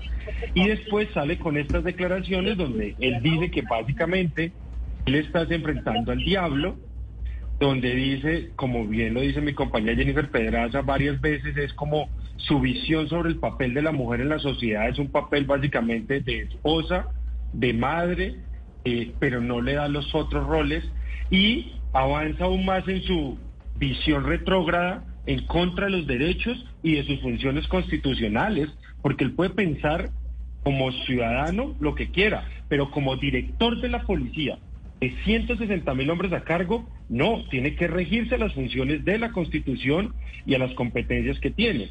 Entonces, cuando uno recoge todas las declaraciones que ha dado, pues yo me puse a pensar, es que suena descabellado.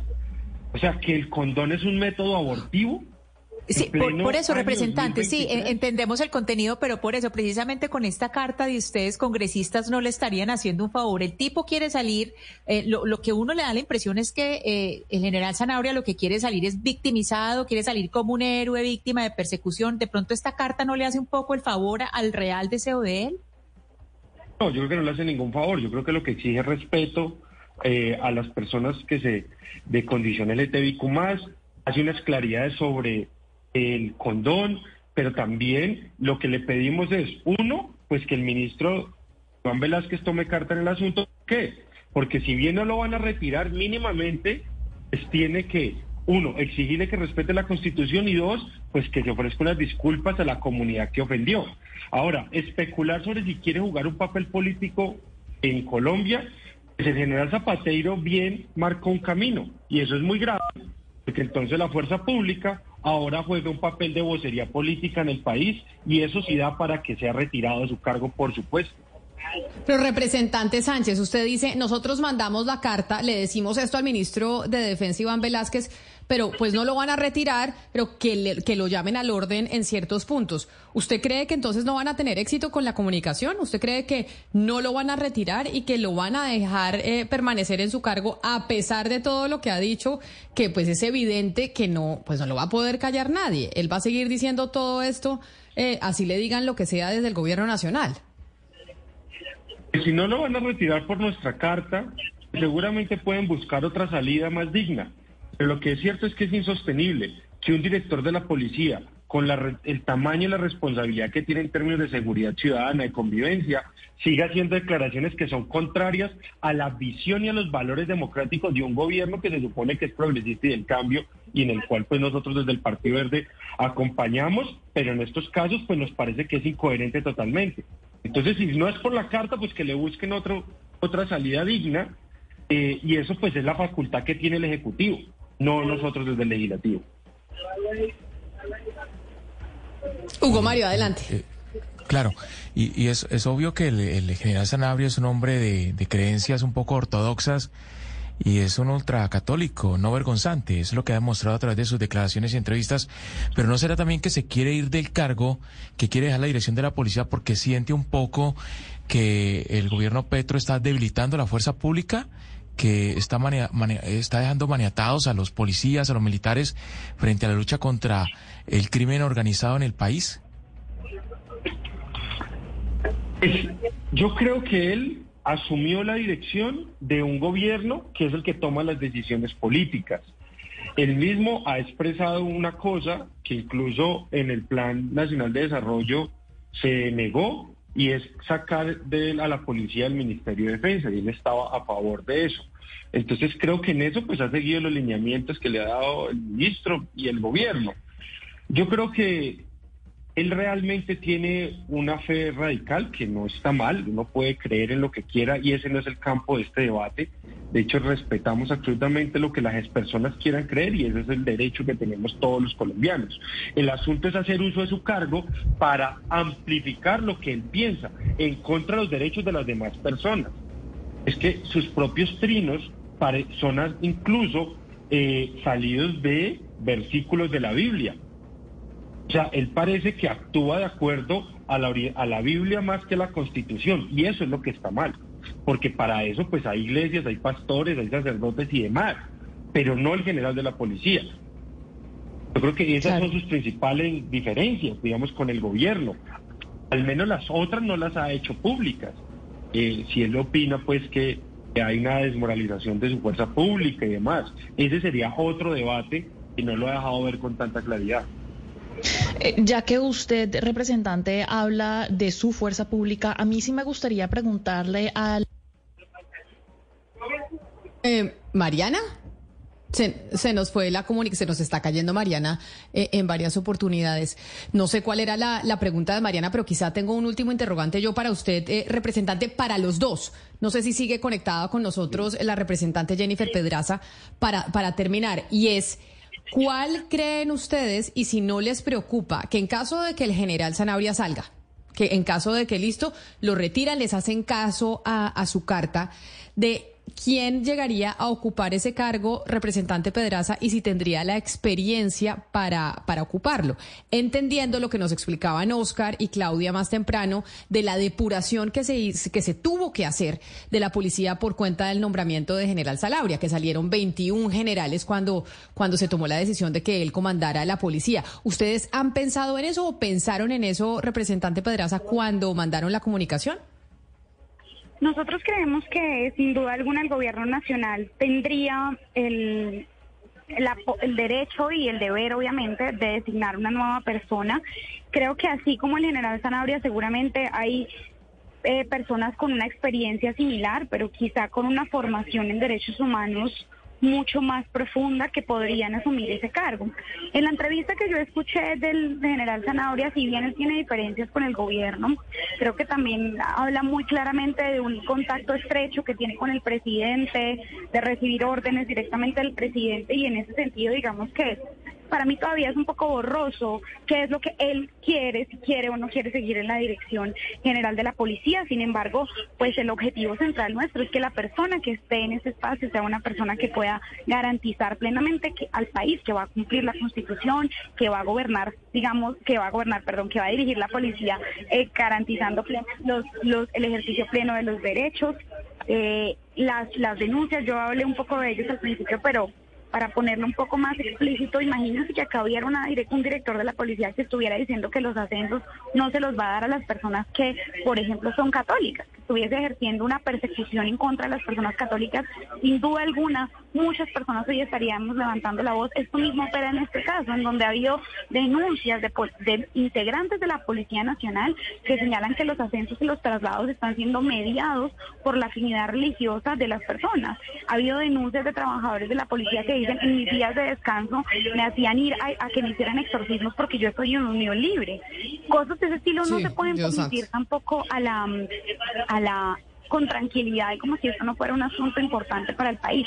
Yo aunque digamos que tengo un poquito de, de, veo un poco borroso cuál es, qué será lo que él quiere, pero más allá de lo que quiera el director de la policía, creo que es lo que queremos las y los colombianos en una dirección de la policía que garantice los derechos individuales. Representante Jennifer Pedraza, mil gracias. Una de las firmantes de esta carta que le hacen llegar al presidente Gustavo Petro para que retire de su cargo al eh, general eh, Zanabria, Henry Zanabria, que es el comandante de la policía. Mil gracias y feliz día. Mil gracias a usted, Camila, y gracias por el programa de la explotación sexual que hicieron recientemente, que fue muy importante para el debate que ahora va a dar el Congreso también sobre alquiler de vientres. Un abrazo. Ay, qué bueno que, lo menciona porque sí me estaba preguntando yo cuál era la posición de las mujeres eh, feministas en el Congreso de la República frente a eso, frente a la prostitución, frente al eh, y, frente al alquiler de vientres, que me ha parecido y, y se lo preguntaba yo a Claudia y a Ana Cristina eh, que no había escuchado yo de las mujeres del legislativo, pues una posición clara al respecto. Cuando sí vemos que, por ejemplo, desde el gobierno nacional, con el ministro Néstor Osuna, ministro de Justicia, pues ya se presenta un proyecto en donde están a favor del alquiler eh, de vientres en Colombia. Pues yo no puedo hablar por todas, sin duda alguna, pero mi posición es que yo no puedo creer que un gobierno que dijo que el cambio era con las mujeres, lo primero que llegue a hacer sea a regular el alquiler de vientres, cuando hay una realidad tan absurda de empobrecimiento, de desempleo, de informalidad, de sobrecarga laboral, que termina empujando a muchas mujeres solamente a esa, a esa realidad tan absurda que es la explotación reproductiva. Yo no voy a defender ese proyecto de ley, me voy a oponer a ese proyecto de ley y voy a mostrar además cómo es un negocio internacional. Hoy países como por ejemplo la India son países en donde las mujeres pobres están sometidas a que lleguen extranjeros a alquilarles sus vientres eh, y, y sencillamente creo que esto termina reproduciendo y fomentando cada vez más el empobrecimiento y que las mujeres renuncien, más bien que nos aparta a las mujeres de un ejercicio pleno de nuestros derechos. Yo anuncio de una vez que me voy a oponer a ese proyecto de ley. Creo que el gobierno debería censar la actividad sexual, que a mi parecer es explotación sexual, y en ese sentido perdón, no es la India, sino, sino Ucrania, aclaro, eh, pero estamos haciendo una investigación. Yo aún no me he pronunciado públicamente porque queremos sacar una investigación profunda sobre cómo opera esto no solamente en Colombia, sino en el mundo, pero de entrada mi, mi posición política es una posición de oposición a ese proyecto de ley y yo esperaría que hubiese otras prioridades tan claras y tan evidentes, a mi parecer, para atender los derechos de las mujeres que sin duda alguna no son la legalización eh, y la regulación del alquiler de vientres. Pues representante Pedras, estaremos pendientes entonces de esa investigación y aquí los micrófonos estarán abiertos. Para usted, feliz día. Igualmente, Camila, un abrazo. Y al eh, representante de Duvalier Sánchez, pues quizá esa misma pregunta y, esa última inquietud. ¿Ustedes pensaron o usted particularmente pensó en eh, la experiencia que podría llegar a tener la persona que reemplace al, al, general Zanabria, entendiendo que incluso su llegada significó la salida de una cantidad de años de experiencia de la fuerza pública?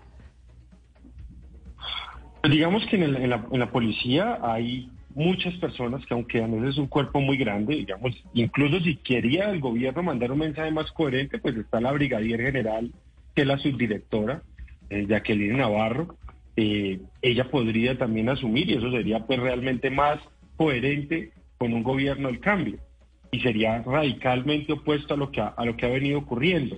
Pero en la policía hay muchas personas bien formadas personas que además esperan un gobierno del cambio a tener la posibilidad, y quizás antes no se daba, porque también los ascensos se daban según la cercanía con la clase política y muchas roscas que operan el interior de la policía, que como bien lo dijo Jennifer, ahora los privilegios o los incentivos se dan de acuerdo a qué tanta fe tenga usted, y eso es lo que está mal.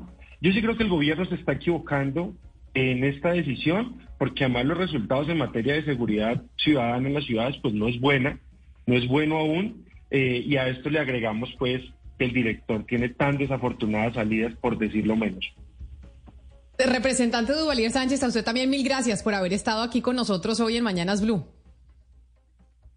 Muchas gracias Camila, usted toda la mesa de trabajo. Por aquí siempre. Un saludo muy especial, Hugo Mario. Varios oyentes que nos están escribiendo no solo a través de nuestro canal de YouTube de Blue Radio en vivo, sino a través del 301-764-4108. Hay uno que se llama Carlos eh, Villada que me dice lo siguiente, a ver usted qué opina. Me dice, mire Camila, sobre el general eh, Henry Zanabria, lo van a dejar, es decir, el gobierno del presidente Gustavo Petro, porque el interés del mandatario y su gobierno es generar más y mayor rechazo a la cabeza de la policía.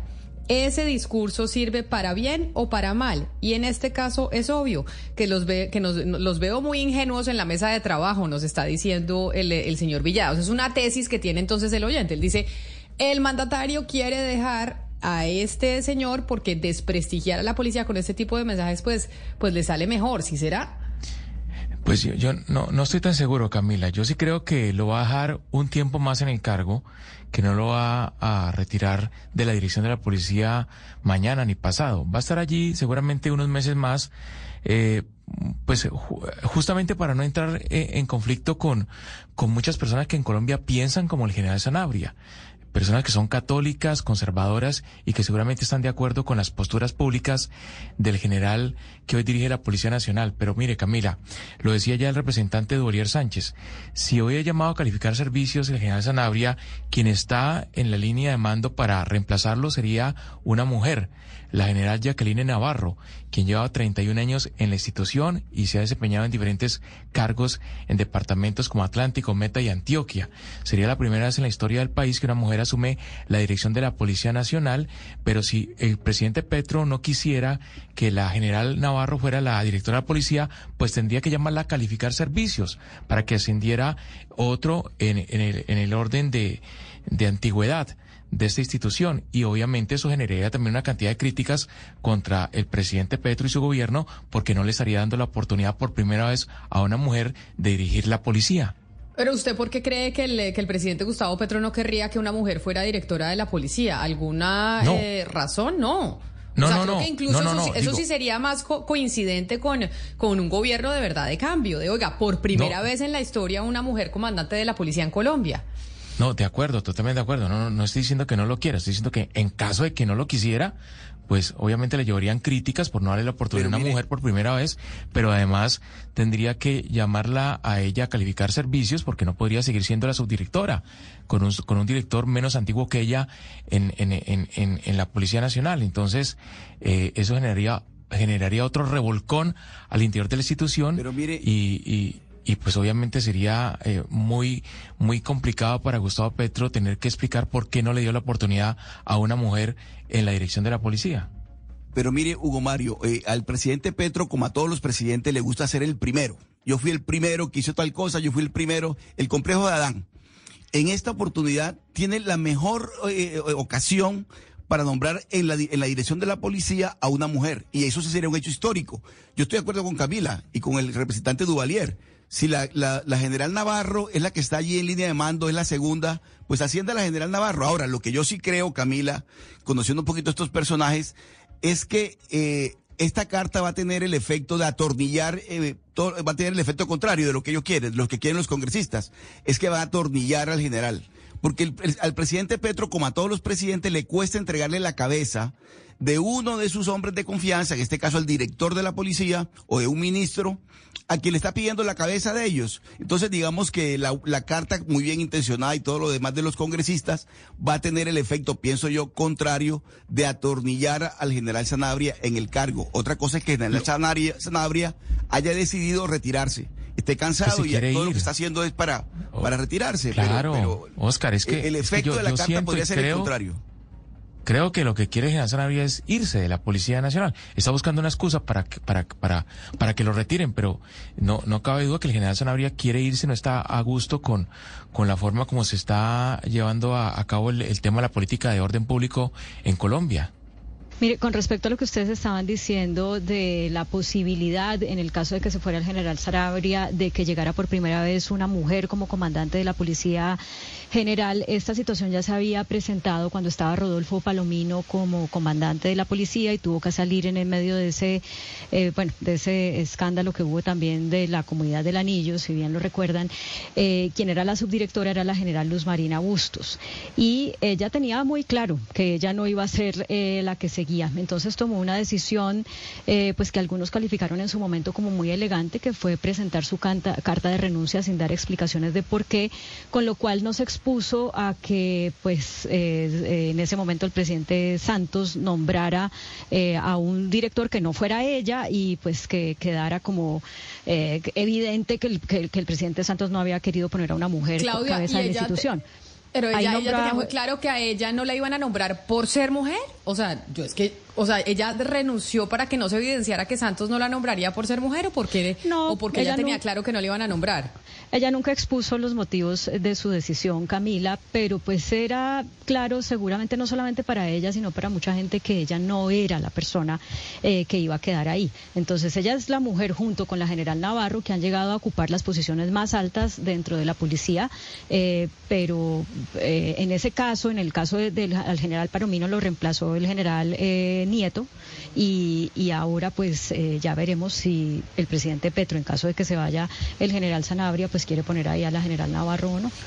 Pero ahí en ese caso con, eh, con, la historia del general eh, Palomino, a ella la mm, no la nombraron o lo que se dijo también en su momento era que tal vez tendría casos de corrupción y que se los sacarían si ella tuviera terminara siendo nombrada y que por eso ella tomó la decisión de irse o no fue así la historia también. No, pues eh, jamás había habido esa versión. Eh, ella fue una general intachable en la policía. Fue de esa primera promoción de mujeres que entraron a estudiar para ser eh, policías y siempre fue la primera en ocupar esos cargos de jerarquía, con lo cual le costó mucho, digamos, que los hombres se acostumbraran a, tener una mujer al mando. Pero ella, pues, tuvo una carrera intachable en la policía. Ay, no, pero Claudia, yo si hubiera sido ella, yo sí digo, pues que me saquen y que se evidencie que es que no me querían tener a mí como mujer. No, de verdad. ¿O usted qué hubiera hecho, Ana Cristina? Pues yo eh, renunciar elegantemente para que el presidente no quede mal que no, que no quede mal porque no me quiere nombrar a mí como mujer, yo pues háganme el favor y me saca y que se evidencie que tal vez no me quería a mí porque sería yo la primera mujer en estar al frente de la institución. Yo si no hubiera sido tan elegante, no solamente, tal vez. No solamente, no solamente por algo personal, Camila, sino porque también ella le abre, es que eso es lo que, lo que se debe pensar, es que no solamente es por ella, sino porque ella le está abriendo espacio a otros, eh, a otras mujeres para el futuro. Y hay algo eh, muy importante, Camila, es que en instituciones como la policía y esto, las mujeres que son policías y las mujeres que están en el ejército lo saben muy bien, las mujeres están expuestas a un escrutinio especial, las miran especialmente y las juzgan con mayor dureza. Entonces, esa carrera de ellas, si en todas las disciplinas la carrera de las mujeres es dura en la policía y en el ejército, sí que es dura porque están bajo la mirada de todo el mundo. Entonces, ahí con más razón ella se debió haber eh, hecho respetar ese puesto, respetar esa, esa posibilidad del ascenso y fijarse que no era solamente por ella, sino por las que vienen. Hugo Mario, repitamos el nombre de en caso de que el eh, presidente tomase la decisión de retirar al general Zanabria, ¿quién sería la que ocuparía ese cargo? ¿Cómo, cómo se llama? Y, y pues que es la siguiente en la línea de mando. Sí, es, es, la general Jacqueline Navarro, es la actual subdirectora de la policía. Como lo decía Claudia, es la segunda vez que una mujer llega a ese cargo y ella es, digamos que la oficial más antigua después de Sanabria, o sea que sería la persona llamada a reemplazarlo si es así la decisión, por supuesto, que es autónoma del presidente de la República. Claro, pero ahora la gran pregunta es si lo van a sacar o no. Le van a dar una esperita, pero yo sí creo que lo quieren eh, retirar. Y lo que, lo que ha dicho el, eh, el ministro, yo lo vi en, Noticias Caracol, lo que dijo el, el, ministro de la Defensa era, más allá de que no dijera si lo vamos a retirar, si era un poco esa como eh, el mensaje pues físico y, y, y, con, y con señales de claramente en el gobierno nacional no están contentos con, contentos con lo que está haciendo el general eh, Henry Zanabria, comandante de la policía. Llegamos nosotros así al final de esta emisión de Mañanas Blue. A ustedes gracias por haber estado conectados con nosotros a través de nuestro canal de YouTube de Blue Radio en vivo, por haber estado también conectados a través de, esta transmisión en todas las emisoras de Blue Radio eh, alrededor del país y en bluradio.com.co. Sigan conectados. Hello, it is Ryan, and we could all use an extra bright spot in our day, couldn't we? Just to make up for things like sitting in traffic, doing the dishes, counting your steps, you know, all the mundane stuff. That is why I'm such a big fan of Chumba Casino. Chumba Casino has all your favorite social casino style games that you can play for free anytime, anywhere with daily bonuses. That should brighten your day a little. Actually, a lot. So sign up now at chumbacasino.com. That's chumbacasino.com. No purchase necessary. BGW. Void were prohibited by law. See terms and conditions. 18 plus.